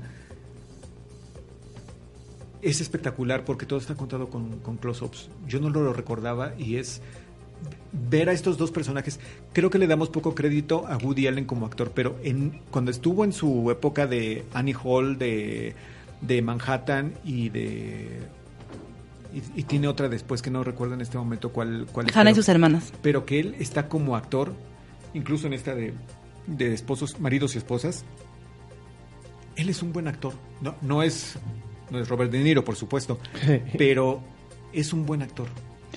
No sé, el tema de que se interprete a sí mismo y a sus histerias creo que puede ayudar mucho. Claro, Pero bueno, sí. sí. es un, o sea, realmente sí es un tipo divertido de ver y no te chirría. O sea, Sí, lo no, vemos en, no, no, no, no. sé, en... Y en Manhattan, si, si- si tienen oportunidad de verla, porque es otro de los grandes problemas en, el, en, en estos dos casos. Vamos a dejar después a Martínez Scorsese, pero de Woody Allen es, por alguna razón sus películas han desaparecido de, de los streamings, está muy limitado. Eh, yo vi también un par de películas viejas de, de, de pero es muy difícil verlas. Por ejemplo, si alguien quisiera ver Hannah y sus hermanas, creo que no está disponible en ninguna plataforma de, streaming. Y ya no hablemos de mi favorita, Crímenes y Pecados. Eh, Annie Hall creo que tampoco que se llamó en- en el, el título original cuando se estrenó aquí en México fue Dos extraños amantes, creo que no están disponibles en, en las plataformas. Están disponibles y también de manera muy limitada las nuevas películas. Las nuevas, ¿no? Incluso de las nuevas, creo, creo que hay varias que no están. Por ejemplo, Matchpoint o Scoop, no sé si están en Netflix. Eh, me parecía que Matchpoint sí estaba en plataformas, pero... Es que Netflix tenía un buen catálogo y cuando digo buen catálogo son cinco películas de Woody Allen, pero este pero de repente creo que dejé de verlas. Digo, yo entiendo la corrección política y todo, pero vamos, o sea, incluso hasta para para juzgar a la persona Pero por eso- puedes verlo a través de sus películas. y Matchpoint, La Provocación en México, madre Sí. mía, está en Netflix, por ejemplo.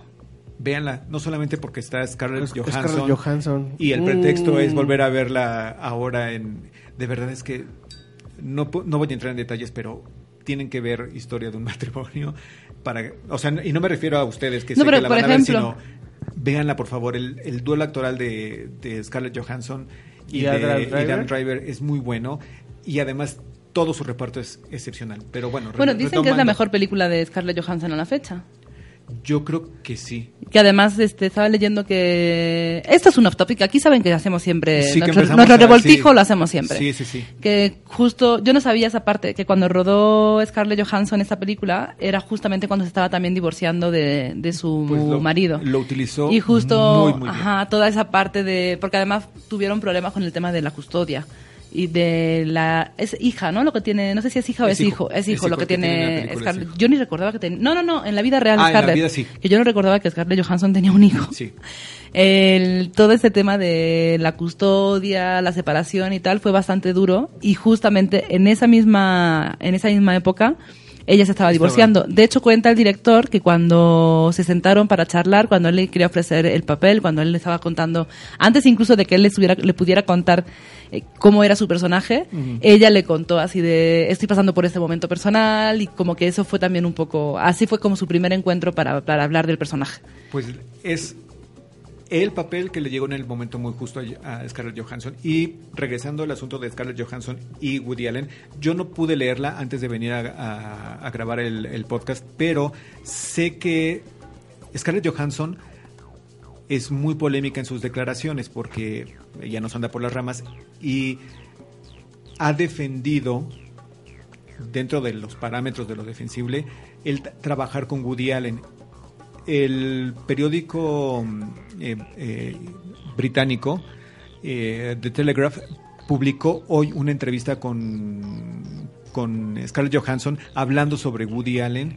Eh, no tuve oportunidad de leerla, pero creo que vuelve a, a dar una explicación bastante convincente de por qué ella no se arrepiente de haber trabajado con, con Allen en... Son dos películas, si no me equivoco, Scoop y... Ah, no es cierto, son tres. Es Vicky, Vic- eh, Bar- Vicky Cristina Barcelona, es eh, Matchpoint y Scoop. es eh, y Scoop. Son las tres que tiene. Eh, entonces, prometo leerla para saber qué es lo que...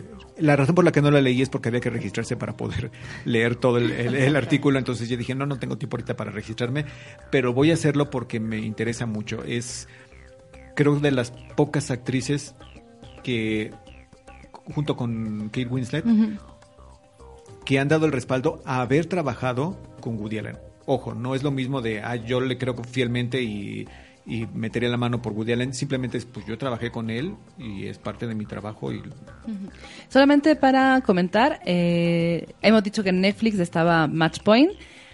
En Amazon Prime hay mucho Woody Allen. Está, Ah, sí, qué buena, qué está buena todo. noticia. O sea, por supuesto está la serie que hizo para Amazon eh, Prime, la de Crisis en seis escenas. Ajá. Pero además está eh, A Roma con Amor, está Scoop, está Marido y Esposa, está Magic in the Moonlight, está El sueño de Cassandra, está Medianoche en París, está You, eh, You. Blue Jasmine, está, Irrational Annie- Man en alguna? están, sí, está en Netflix Irrational Man, pero esa es, es guion de él, no es dirigida por, ¿no? No, Irrational No, Man es es dirigida por Ah, pues está en Netflix Es también. con este... Este- eh, Con eh, Joaquín Jo- Phoenix. Jo- Sí. Joaquín Phoenix y... con el Joaquín. Ah, sí es cierto, perdón. Está, está en Netflix está Irrational Man y está Matchpoint. Y en Amazon están en las anteriores a es, está la trilogía, bueno, no es trilogía, pero me encantan, son- yo siempre las agrupo, que es Annie Hall, Manhattan y Hannah y sus hermanas. Está todo lo que quería saber sobre sexo, eh, está Los días de radio. Eh, está Bananas, está... ah, ah, ah, ah. Bueno, pues entonces eso demuestra que me fui de boca y que yo... No, es que Y de hecho no acabo de descubrir que está Chinatown, que no es de él, pero no me importa, pero acabo de descubrir que está de otro Chinatown. director controvertido. Y también la quiero ver. Entonces ya. Bueno, Pues si no pueden salir de casa porque tienen una fractura. Se rompieron la pierna. Exacto. Entonces quédense a ver y contraten en el periodo de prueba Amazon Prime. Les voy a dar ese tip y vean todo lo que puedan de Woody Allen. Si Sí, pueden tienen, ver pues maridos y esposas, Annie Hall y Ana y sus Manhattan hermanas, y Hannah y sus Manhattan, hermanas. con eso tienen para decir para Ya ver vieron el mejor lo Woody mejor Allen. de Woody Allen, de verdad. A mí me gusta más el Woody Allen melodramático que, y el trágico que el de la comedia. Pero si ven sus comedias como Bananas y El Dormilón y el más reciente Medianoche en París, a mí no me encantó Medianoche en París. Fíjate, Medianoche en París, el actor, que ahorita no tengo en la boca su nombre, creo que también le, le Es sale este muy bien. Owen Wilson. Owen Wilson sí le sale un poquito el, bueno, no, no le sale un poquito, le sale bien la neurosis alenesca. Pues también tiene una vida personal, ¿no? Un poco... Entonces creo, yo creo que por eso me gustó tanto, porque yo dije, mira, sí, hay alguien que todavía puede interpretar a Woody Allen sin que sea Woody Allen. ¿Cuál es tu película favorita de Woody Allen? Chino. Mi película favorita. Ahí me. Así, sí, así, ahí sí, ahí estoy, estoy, estoy. Es- Me gusta mucho Medianoche en París. eh, pero eh, la verdad, la primera, la primera, primera, primera, primera película que vi de Woody Allen fue Match Point. No, no fue cosas. O sea, yo sabía que estaba ahí, que existía, pero nunca había entrado hasta la. Nunca le había entrado hasta la universidad que que este en las clases de cine vimos este no nos pusieron las viejas sino nos pusieron ah mira esta es, esta es más nueva y creo que les puede interesar Match Point entonces a partir de ahí creo que esa película se me hizo se me hace bastante bastante buena. Eh, me gusta también mucho el este esta la de Irrational Man el, el maestro. Y este mm, creo que con esos me quedaría Por eso, Irrational Man junto con El secreto de Cassandra, creo que harían un buen programa doble de Woody Allen también, porque son estos personajes que toman una decisión equivocada y eso los marca para el resto de sus vidas y entonces se, se les cae la vida. El profesor de... de Un hombre de irracional. un hombre irracional y en el caso del, del secreto de, de Cassandra, no recuerdo quién es el que comete el error, si es eh, Colin Farrell o es Iwan McGregor, que son los protagonistas, pero de repente toman una mala decisión creyendo que es la mejor y Y que, es también, eso también es, es en Match Point, o sea, como las, este, un momento decisivo puede, marca, Marca cier- tu- mar- marca todo. puede destrozar pasando. todo. Ese es el, el Woody Allen que me gusta, que es por ejemplo en el caso de Crímenes y Pecados o Crímenes y... Delitos y faltas. Delitos y faltas es... Ya no quiere tener amante el doctor y de repente dice, ¿cómo me puedo quitar al amante? Y a partir de eso viene toda una decisión que trae una carga moral. Además me gusta mucho la ironía. Ahí voy a hacer un pequeño spoiler, no de la historia en general, sino de uno de los personajes que me gusta mucho. Son los pequeños grandes detalles del- de las películas de Woody Allen. Es, a lo largo del- de la trama hablan sobre un, un, este, un profesor que siempre habla sobre el optimismo y está dando consejos y tiene una serie, si no me equivoco, de documentales. Está, eh, Woody Allen está haciendo un documental sobre él, sobre un profesor que es así como tiene el gran legado y es muy optimista y al final se suicida. La ironía de eso junto con toda la historia que va contando me parece de esos grandes de- detalles que tiene Woody Allen. Y Puri, siento decirte que a mí sí me gusta Medianoche en París. Pero no te pasa nada, o sea... perdón, perdón, perdón. Salud. No es que no te guste, sino que no te parece la gran es, película No es mi película... favorita de Ni Woody siquiera Allen. está dentro de mi grupo de películas favoritas.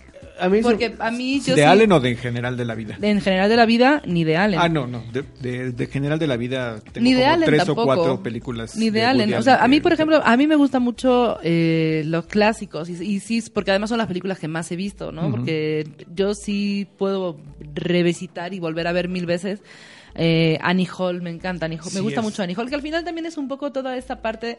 Por ejemplo, ahora que decías lo de Chalamet, de cómo el personaje de Chalamet en el fondo un poco como que desprecia Al- a su sí. no- al personaje del Fanning porque pues no está a la altura, pero ahí está él para refinarla y para llevarla, que es un poco lo que hace el personaje de Woody Allen en, en Exacto, Annie en Hall, Annie ¿no? Hall. Refinar a, a las novias que tiene, Ajá. en este caso primero Annie Hall y luego... Esta pedantería de... Exactamente. De es que yo soy muy culto y entonces ah, tú no eres lo suficiente. Sí, que también son cosas que se van viendo en sus películas. Me gusta mucho Annie Hall, me gusta mucho Manhattan, me gusta mucho Hannah y sus hermanas, eh, me gusta Días de Radio, no tanto a lo mejor como las tres primeras, como las otras Broadway, Danny. Rose. Eh, La Rosa Púrpura del Cairo. Me gusta la Rosa Púrpura del Cairo, aunque no está tampoco así como en mis super faps. Eh, me gusta mucho la apuesta que suele hacer por los actores. Bueno, me gusta mucho Julie Taylor, que es su directora de casting desde Es que- siempre. Y sigue siendo, ¿verdad, Julie Woody Taylor? Allen tiene, bueno, en este caso su- sus directores de, de- de casting ya no tienen tanto el tino, pero qué buenos repartos reunían. Además, algo que perdió Woody Allen, creo que después de Crímenes y Pecados, no, todavía lo recuperó, es que le hace falta una musa. Es decir, primero tenía a Mia Farrow, después fue Diane Keaton, eh, o más bien creo que es Diane Keaton y luego Mia Farrow. El- después vino, se, le- se fue perdiendo esto, tuvo tres películas con, con Scarlett Johansson y luego ha tenido como, como destellos por ahí de, por ejemplo, el, el gran papel que le dio a, a Kate eh, Blanchett, bueno, a las dos Kates, a Kate Blanchett en, en Blue Jasmine, Blue y Jasmine. después que le dio a, a Kate Winslet en La Rueda de la Fortuna, pero como que perdió esto. Incluso tiene un gran papel. El, El gran papel de, de Mira Sorbino es, por supuesto, Poderosa Afrodita. Afrodita. Sabe trabajar tan bien con las mujeres. Es un gran director de mujeres, eh, Woody Allen. Ahí está lo que hizo con Diane Keaton. Bueno, es que hasta Elizabeth Berkley, después de Showgirl, ¿fue después? Sí, fue después Sí, de Showgirl. Showgirl. Salió en La maldición del escorpión de Jade. Y no- nos estamos olvidando de Celebrity, que también en Celebrity con Leo Con DiCaprio, Leonardo esta, DiCaprio. mm, perdón, se me fue el nombre. Ah, la madre de Dakota. Haring con eh, este- Melanie Griffin también sale en Celebrity, o sea, sí, realmente sí es un gran director de actores y la verdad es que la mancuerna que hace con... Es Julie Taylor, ¿verdad? La directora de casting de toda la vida con la que ha trabajado. De hecho, Es, es de verdad que es espectacular. hasta que ocurrió todo el asunto del de Sunji y de Dylan Taylor, Di- no Dylan Taylor, perdóname, pues me quedé de Dylan es Dylan Farrow, porque luego me confundo mucho con, con Ronan eh, Farrow, que es el hermano. Eh, hasta que sucedió eso, de verdad, los actores peleaban por trabajar con Woody Allen. No importa que sea un papel de tres segundos o de una sola escena, yo quiero trabajar con Woody Allen. Ahorita eso ya no ocurre con, con ese mismo ímpetu. A ver qué sucede ahora que está empezando a trabajar en, en España. No, no recuerdo quiénes son los protagonistas de su nueva película Ahorita mismo de la feria, pero de verdad trabajar en una película de Woody Allen era como alcanzar una cúspide en tu carrera interpretativa. Qué lástima que se perdió esto porque sus guiones siguen siendo como muy finos. Digo, cierto que ya no tiene la misma sagacidad y la misma perspicacia de hace unos años, pero memorizar un parlamento de Woody Allen con toda esta manía de los diálogos, con toda esta de, de darle el tono de, sarcasmo y de ironía, ya no, o sea, son pocos realmente. los El, protagonista de la próxima película es Christopher Waltz. Eh, y entre los papeles españoles está Elena Naya y Sergi López, que la verdad que son dos pedazos de actores, entonces... Pero sí, ya está como más flojita en cuanto a grandes Sí, estrellas. porque pues ya todo mundo reniega de, de, de haber trabajado con Woody Allen y pues supongo que ya no buscarán con la misma con el mismo interés trabajar con él, desafortunadamente. Pues eso es todo sobre Woody Allen. Véanlo si quieren. Eh, Ya les dimos si- las recomendaciones. Sí está en dónde pueden encontrarlo. La verdad es que sí es complicado toda esta parte de el hombre, la obra, el autor. Y más creo también en estos días en los que estamos viviendo cada día toda la parte de, de el abuso y- hacia las mujeres y, y- y este empoderamiento femenino, pero la verdad es que dejar de ver ciertas obras es complicado, sí es complicado. Yo cuando yo no vi, por ejemplo, la, no- la de la Noria, la de mm, Wonder Wheel, lo- porque fue también cuando Cuando volvieron a resurgir volvió todas a resurgir todo esto y tuve muchos sentimientos encontrados. Fue cuando se empezó a hablar muchísimo más de eh, los editoriales y los artículos sobre cómo diferen cómo por qué distinguir o no o- De hecho, perdón que te interrumpa, el asunto del, de los, del abuso que cometió contra, del presunto abuso que cometió contra, contra su, su hija, res- ya se habían resuelto jurídicamente. Y cuando se estrena Wonder Wheel es cuando viene y, y además coincide con el- la aparición del movimiento Me Too, es que vuelve a resurgir esto, eh, Dylan Farrow Es que vuelve no- a salir para es que no hay que olvidar "Créanme". que además él fue el que inició Dylan fue el que inició eh, la serie de artículos contra No, Dylan es la, la hija que El- el- el otro hermano, Ronan, Ronan, fue el hermano fue el que- que le dio seguimiento al asunto de fue el que el, del- el que el que descubrió bueno el que hizo público todo el con el tema las de Weinstein Times. Exacto. Entonces, viene todo esto y coincide con el estreno de Wonder Wheel y eso afectó mucho el pues la visibilidad de esta película y, y todo el trato que tenía ya con Amazon para producir otros largometrajes de Woody Allen.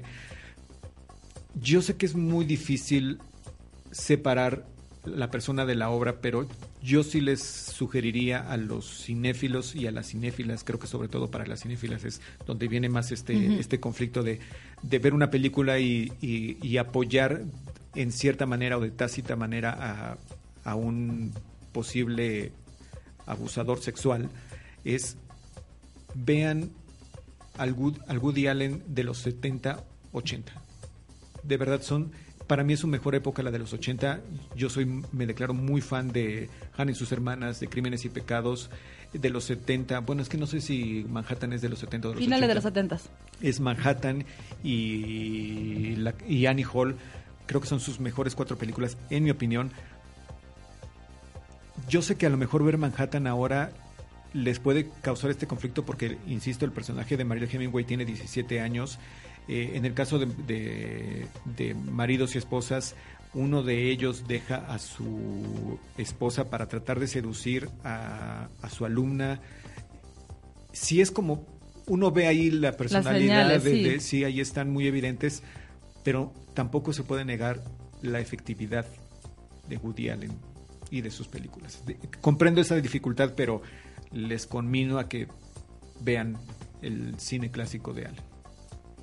Dije conmino, qué horror, Sí, no lo pensaste, sí lo dijiste. qué pedante. No sé, a mí todavía me sigue, me sigue como que llevando justamente por lo que dices, ¿no? O sea, realmente eh, ir al cine, pagar mi boleto, es avalar el trabajo después. No sé, me cuesta. Sé que no es el único, sé que todos nos Sí, hemos fijado en él. O sea, todo, sí, nos sí. hemos fijado en él, igual que en Polanski, porque bueno, al final son los más mediáticos. Sé que hay muchos más. Me cuesta mucho trabajo ver cosas, por ejemplo, de Casey Affleck también. Pero sigo viendo cosas de Joaquin Phoenix, por ejemplo, y Joaquin Phoenix estaba en la misma de- problema de... de ser abusivo con, con sus parejas. Por el tema, no, porque pues eh, todo cuando se destapó lo de Casey Affleck fue cuando hicieron el documental con, con Joaquin Phoenix. Es muy complicado, la verdad que sí, y no sé, hay veces que pienso más que otras. Sí, son y- sentimientos y encontrados. Yo comprendo perfectamente eso. De hecho, uno ve en, el- en ese tamiz ahora, qué palabras estoy utilizando el día de hoy, veo con ese filtro las películas, ahora que revisé las películas de Woody Allen, y encontrar ahí ese, ese Sí. leitmotiv re- recurrente de el, el hombre maduro, la mujer muy, muy joven, el, el, el maestro, el alumno, todos estos juegos que dices, pues ahí estaba, ¿no? O sea, de- es como en el caso de, de Weinstein, es, era un secreto a voces, ¿por qué tardaron tanto? Y entiendes por qué tardaron tanto, la, la- no había esta apertura para denunciar abiertamente y, de, y sin poner en riesgo tu trabajo, tu vida social, tu, persona, el de denunciar estos abusos. Se deben hacer, por supuesto que sí, y aún así con esta aceptación que hago de no condonar y no apoyar a depredadores sexuales, pero eso te bloquea un poco de, te impide ver materiales tan valiosos como Annie Hall, como Hannah y sus hermanas. Yo les recomiendo que lo hagan, aunque entiendo las razones por las cuales se niegan a hacerlo. Pues ahí ya, ahí dejamos nuestra reflexión y ya para ir también cerrando, aunque perdón por el corte tan abrupto, pero para ir cerrando, Sí, no, no, no, está hablamos muy rápidamente de qué ha pasado esta semana, muy, muy, muy, muy rápido, porque sabemos que además la gente, no, tampoco pretendemos hacer un Tienen un que ir al cine, tienen que ir al cine. Tienen que ir al Claro, cine, eh, estamos quitando horas de cine.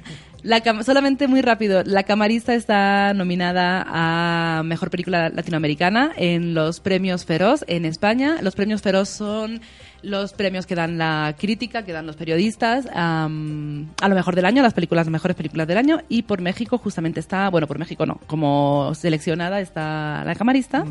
Ojalá le vaya bien, desde aquí se lo deseamos. Esto se conocerá, ya saben que la temporada de premios empieza pronto, pronto, pronto. Empieza ya. Y Pues sí, ya. De sí, hecho, el ya empiezan las nominaciones. Este lunes 4, 5, 6. No, es 4. 4 de noviembre. eh, el- Diciembre. de diciembre, perdón. eh, los críticos, los Gotham Awards se entregan, ya se entregan, ya vamos a tener No, ganadores. es lunes 2, otoño. El lunes 2, perdón. El lunes 2, luego el martes 3, eh, la National Board of, Re- of Review eh, nombra lo mejor del año. Luego el miércoles sigue el Círculo de Críticos de Nueva York. Y el próximo fin de semana, en domingo, eh, Los Ángeles, los críticos de Los Ángeles nombran a lo mejor del año. Y hay otra, hay otra premiación, el, eh, a los Critics' Choice. Las nominaciones salen el, el domingo 8 y el 9 de diciembre tenemos a los Globos de Oro. Ya les di el calendario de cómo viene ahorita la temporada de premios, la primera etapa. Ya después vienen los sindicatos y de aquí Hasta febrero, hasta finales. febrero.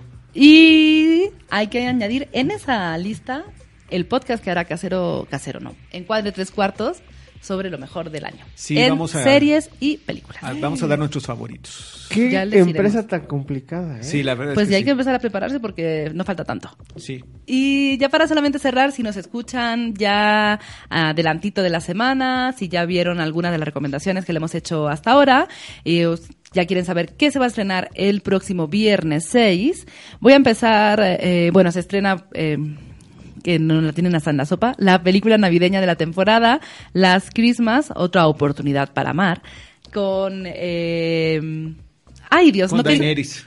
no quería, justo no quería decir con Kaleshi y se me acaba de Emilia Clark. Ah, con Emilia Clark y el chico protagonista es el protagonista de, De Crazy Rich, Rich Asian. Asians. Eh, que de hecho tiene varias eh, en esa película también está Michelle Yeoh que también sale en Crazy Sí, Rich Asian es que yo justo quería saber digo serán los mismos directores o algo no no son los mismos No, no son directores los mismos. pero bueno es Henry Golding el, el chico protagonista. Es De pues hecho, el guion es de... Se me acaba de ir el nombre de... De la actriz que la copro- coprotagonista y que ganó ya un Oscar por eh, Sensatez y Sentimientos, ay ese Emma Thompson. Emma Thompson. Perdón por la... Eh, Puedo decir palabras como la tamiz adoramos. como... Pero no te acuerdas de Pero los no me acuerdo del nombre.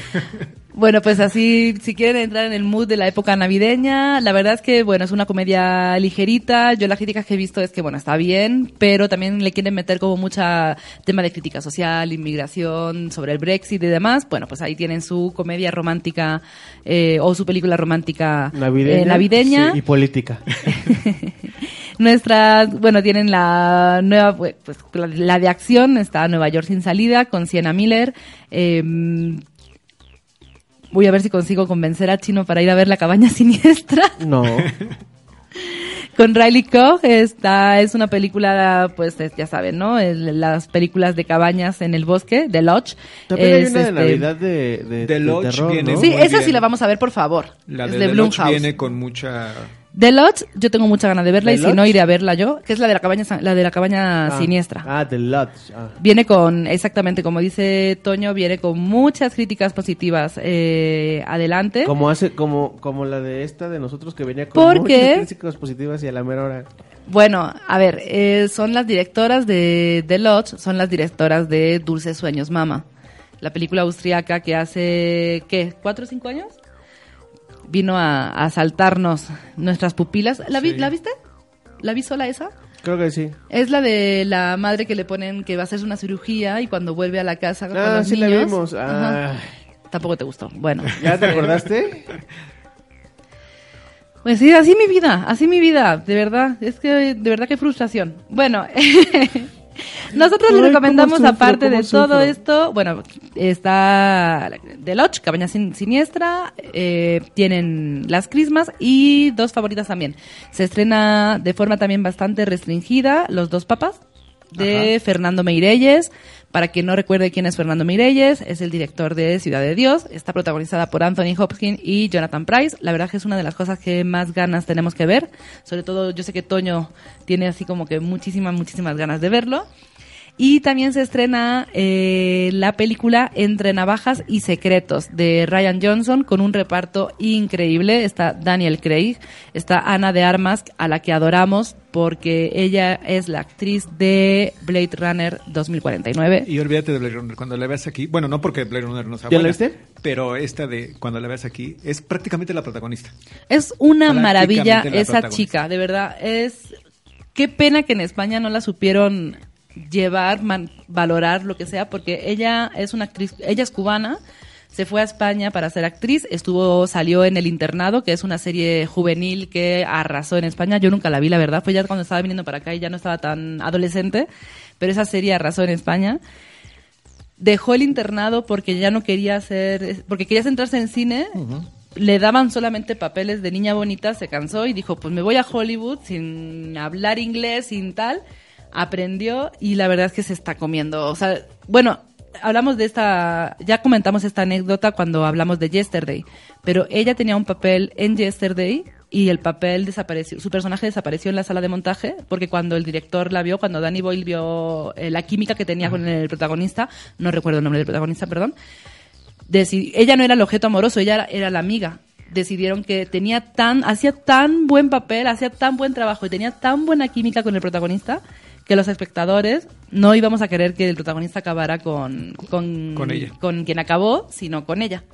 Que a mí tampoco me gustaba de todas formas sin nada de armas que acabara con quien acabó porque se me hacía muy pesada la otra chica, pero bueno. Yo solamente digo una cosa. Un- yo sugiero una cosa. Así como Alfonso Cuarón hizo una película con Maribel Verdú, por favor, Alfonso Cuarón, haz una con Ana de Armas. La verdad es que sí nos gusta mucho esta chica, pero no es la única. O sea, también está Chris Evan, está... eh, ay, se me fue el nombre. por Es Dios. uno de los mejores repartos de películas de Hollywood de este año. Es Christopher Plumber, Tony Collette, es la que no me acordaba, está Tony Collette. O sea, es Don increíble la cantidad de... El reparto de esta película es una maravilla. Sí. Yo he escuchado críticas maravillosas y sé que tú la has visto. Danos un rapidito para que la semana que viene hablamos. les voy a decir algo. Así como les sugerí que vieran Contra lo Imposible, porque era una excelente película de industria hollywoodense, es, vayan a ver esta. Así, yo sé que tiene el, las- el sello de calidad de una cadena cinematográfica, una cadena de exhibición aquí, pero no, no importa. Es, vayan a verla. Es muy bien escrita, es muy entretenida, muy bien dirigida. Tiene mucha sátira social además. O sea, realmente Sí, es porque que... hay una cuestión ahí de sobre migración y sobre el asunto de la, bueno, la situación de los Estados Unidos. Pero no crean que van a ver una película políticamente cargada políticamente. No, está hecha de una manera tan liviana, tan, tan todo, que no se la van a pasar nada mal en la película. Escuché también que Jamie Lee Curtis está increíble. Todos, todos están increíbles. Cada vez que tienen un, su participación, vamos, hasta la, la abuela que no dice mucho, cuando la ves te diviertes. Bueno, creo que no hemos dicho el argumento, aunque en otras ocasiones hemos hablado de esta película. Es una película de misterio, es totalmente Agatha Christie, totalmente... Es, de repente Christopher Plummer aparece, bueno, de repente, eh, Christopher Plummer es encontrado muerto en su supermansión y justamente acaba de cumplir 85 años, han hecho una fiesta en la casa por, el, por este cumpleaños y entonces hay un detective que llega a la casa para descubrir quién ha sido el asesino, ¿no? El detective es justamente Daniel Craig. Y es toda la historia de, pues es esto, ¿no? La película es quién hizo, quién fue el asesino, pero además creo que tiene como una vuelta, bueno, no, ya no vamos a contar más, pero yo sin verla, muero por verla. Así que Todos tienen una razón para haber matado al, al abuelo y el papel de Daniel Craig que, viene convocado misteriosamente porque solamente le llegó un sobre dándole el pago para que viniera a investigar el asesinato. La, viene a demostrar lo de la policía, una un par de detectives bastante descuidados en su, en su investigación y él viene invitado, así como Hércules Poirot y es este cualquier otro de los eh, detectives clásicos de las de las novelas negras, así viene Daniel Craig. Es realmente no hay no hay desperdicio, así como Daniel eh, Daniel Chalamet. Este Chalamet está fuera de casting en, en la nueva película de Woody Allen. Aquí creo que no pueden haber reunido mejor reparto para todos y cada uno de los personajes. Hasta el sobrinito que está ahí en el baño encerrado escuchando cosas que no debería y que también es sospechoso de haber asesinado, de ser asesino, todos están muy muy bien. pues con eso ya nos vamos a ir despidiendo. ¿Nos Vean- vamos a ir? No, ya no, nos nos despedimos. despedimos. Sí, ya. bueno, perdonen, perdonen, perdonen. Solamente quería ver quién era el director, pero ok, vámonos. Eh, le recordamos las redes sociales que hoy no las hemos dicho. En Facebook estamos en Cuadre Tres Cuartos, todo con letra. En Twitter estamos como Encuadre guion bajo, no, Encuadre Tres guion bajo Cuatro Cuatro. con número. Em, ese es en Twitter. Nos escuchan en Spotify, nos escuchan en iBox, nos escuchan en dónde más. Eh, estamos en Apple Podcast también y pues obviamente te- tenemos nuestra página de Facebook y Twitter, ahí les posteamos los episodios cada que salen y también compartimos ahí algunas noticias con ustedes.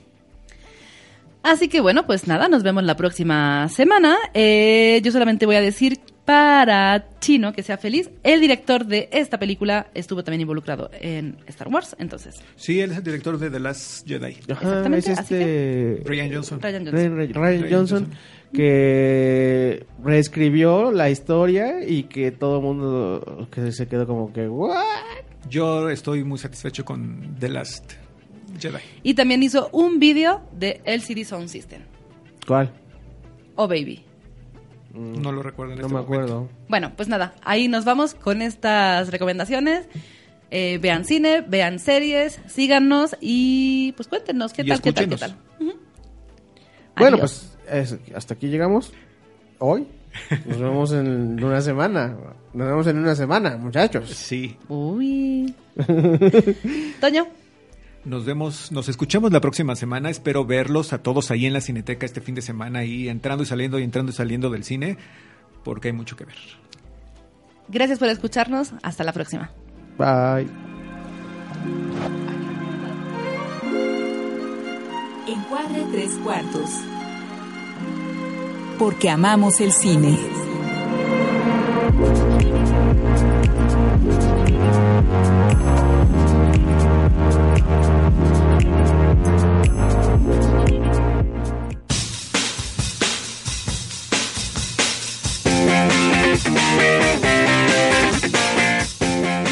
Encuadre tres cuartos es una producción de Casero Podcast.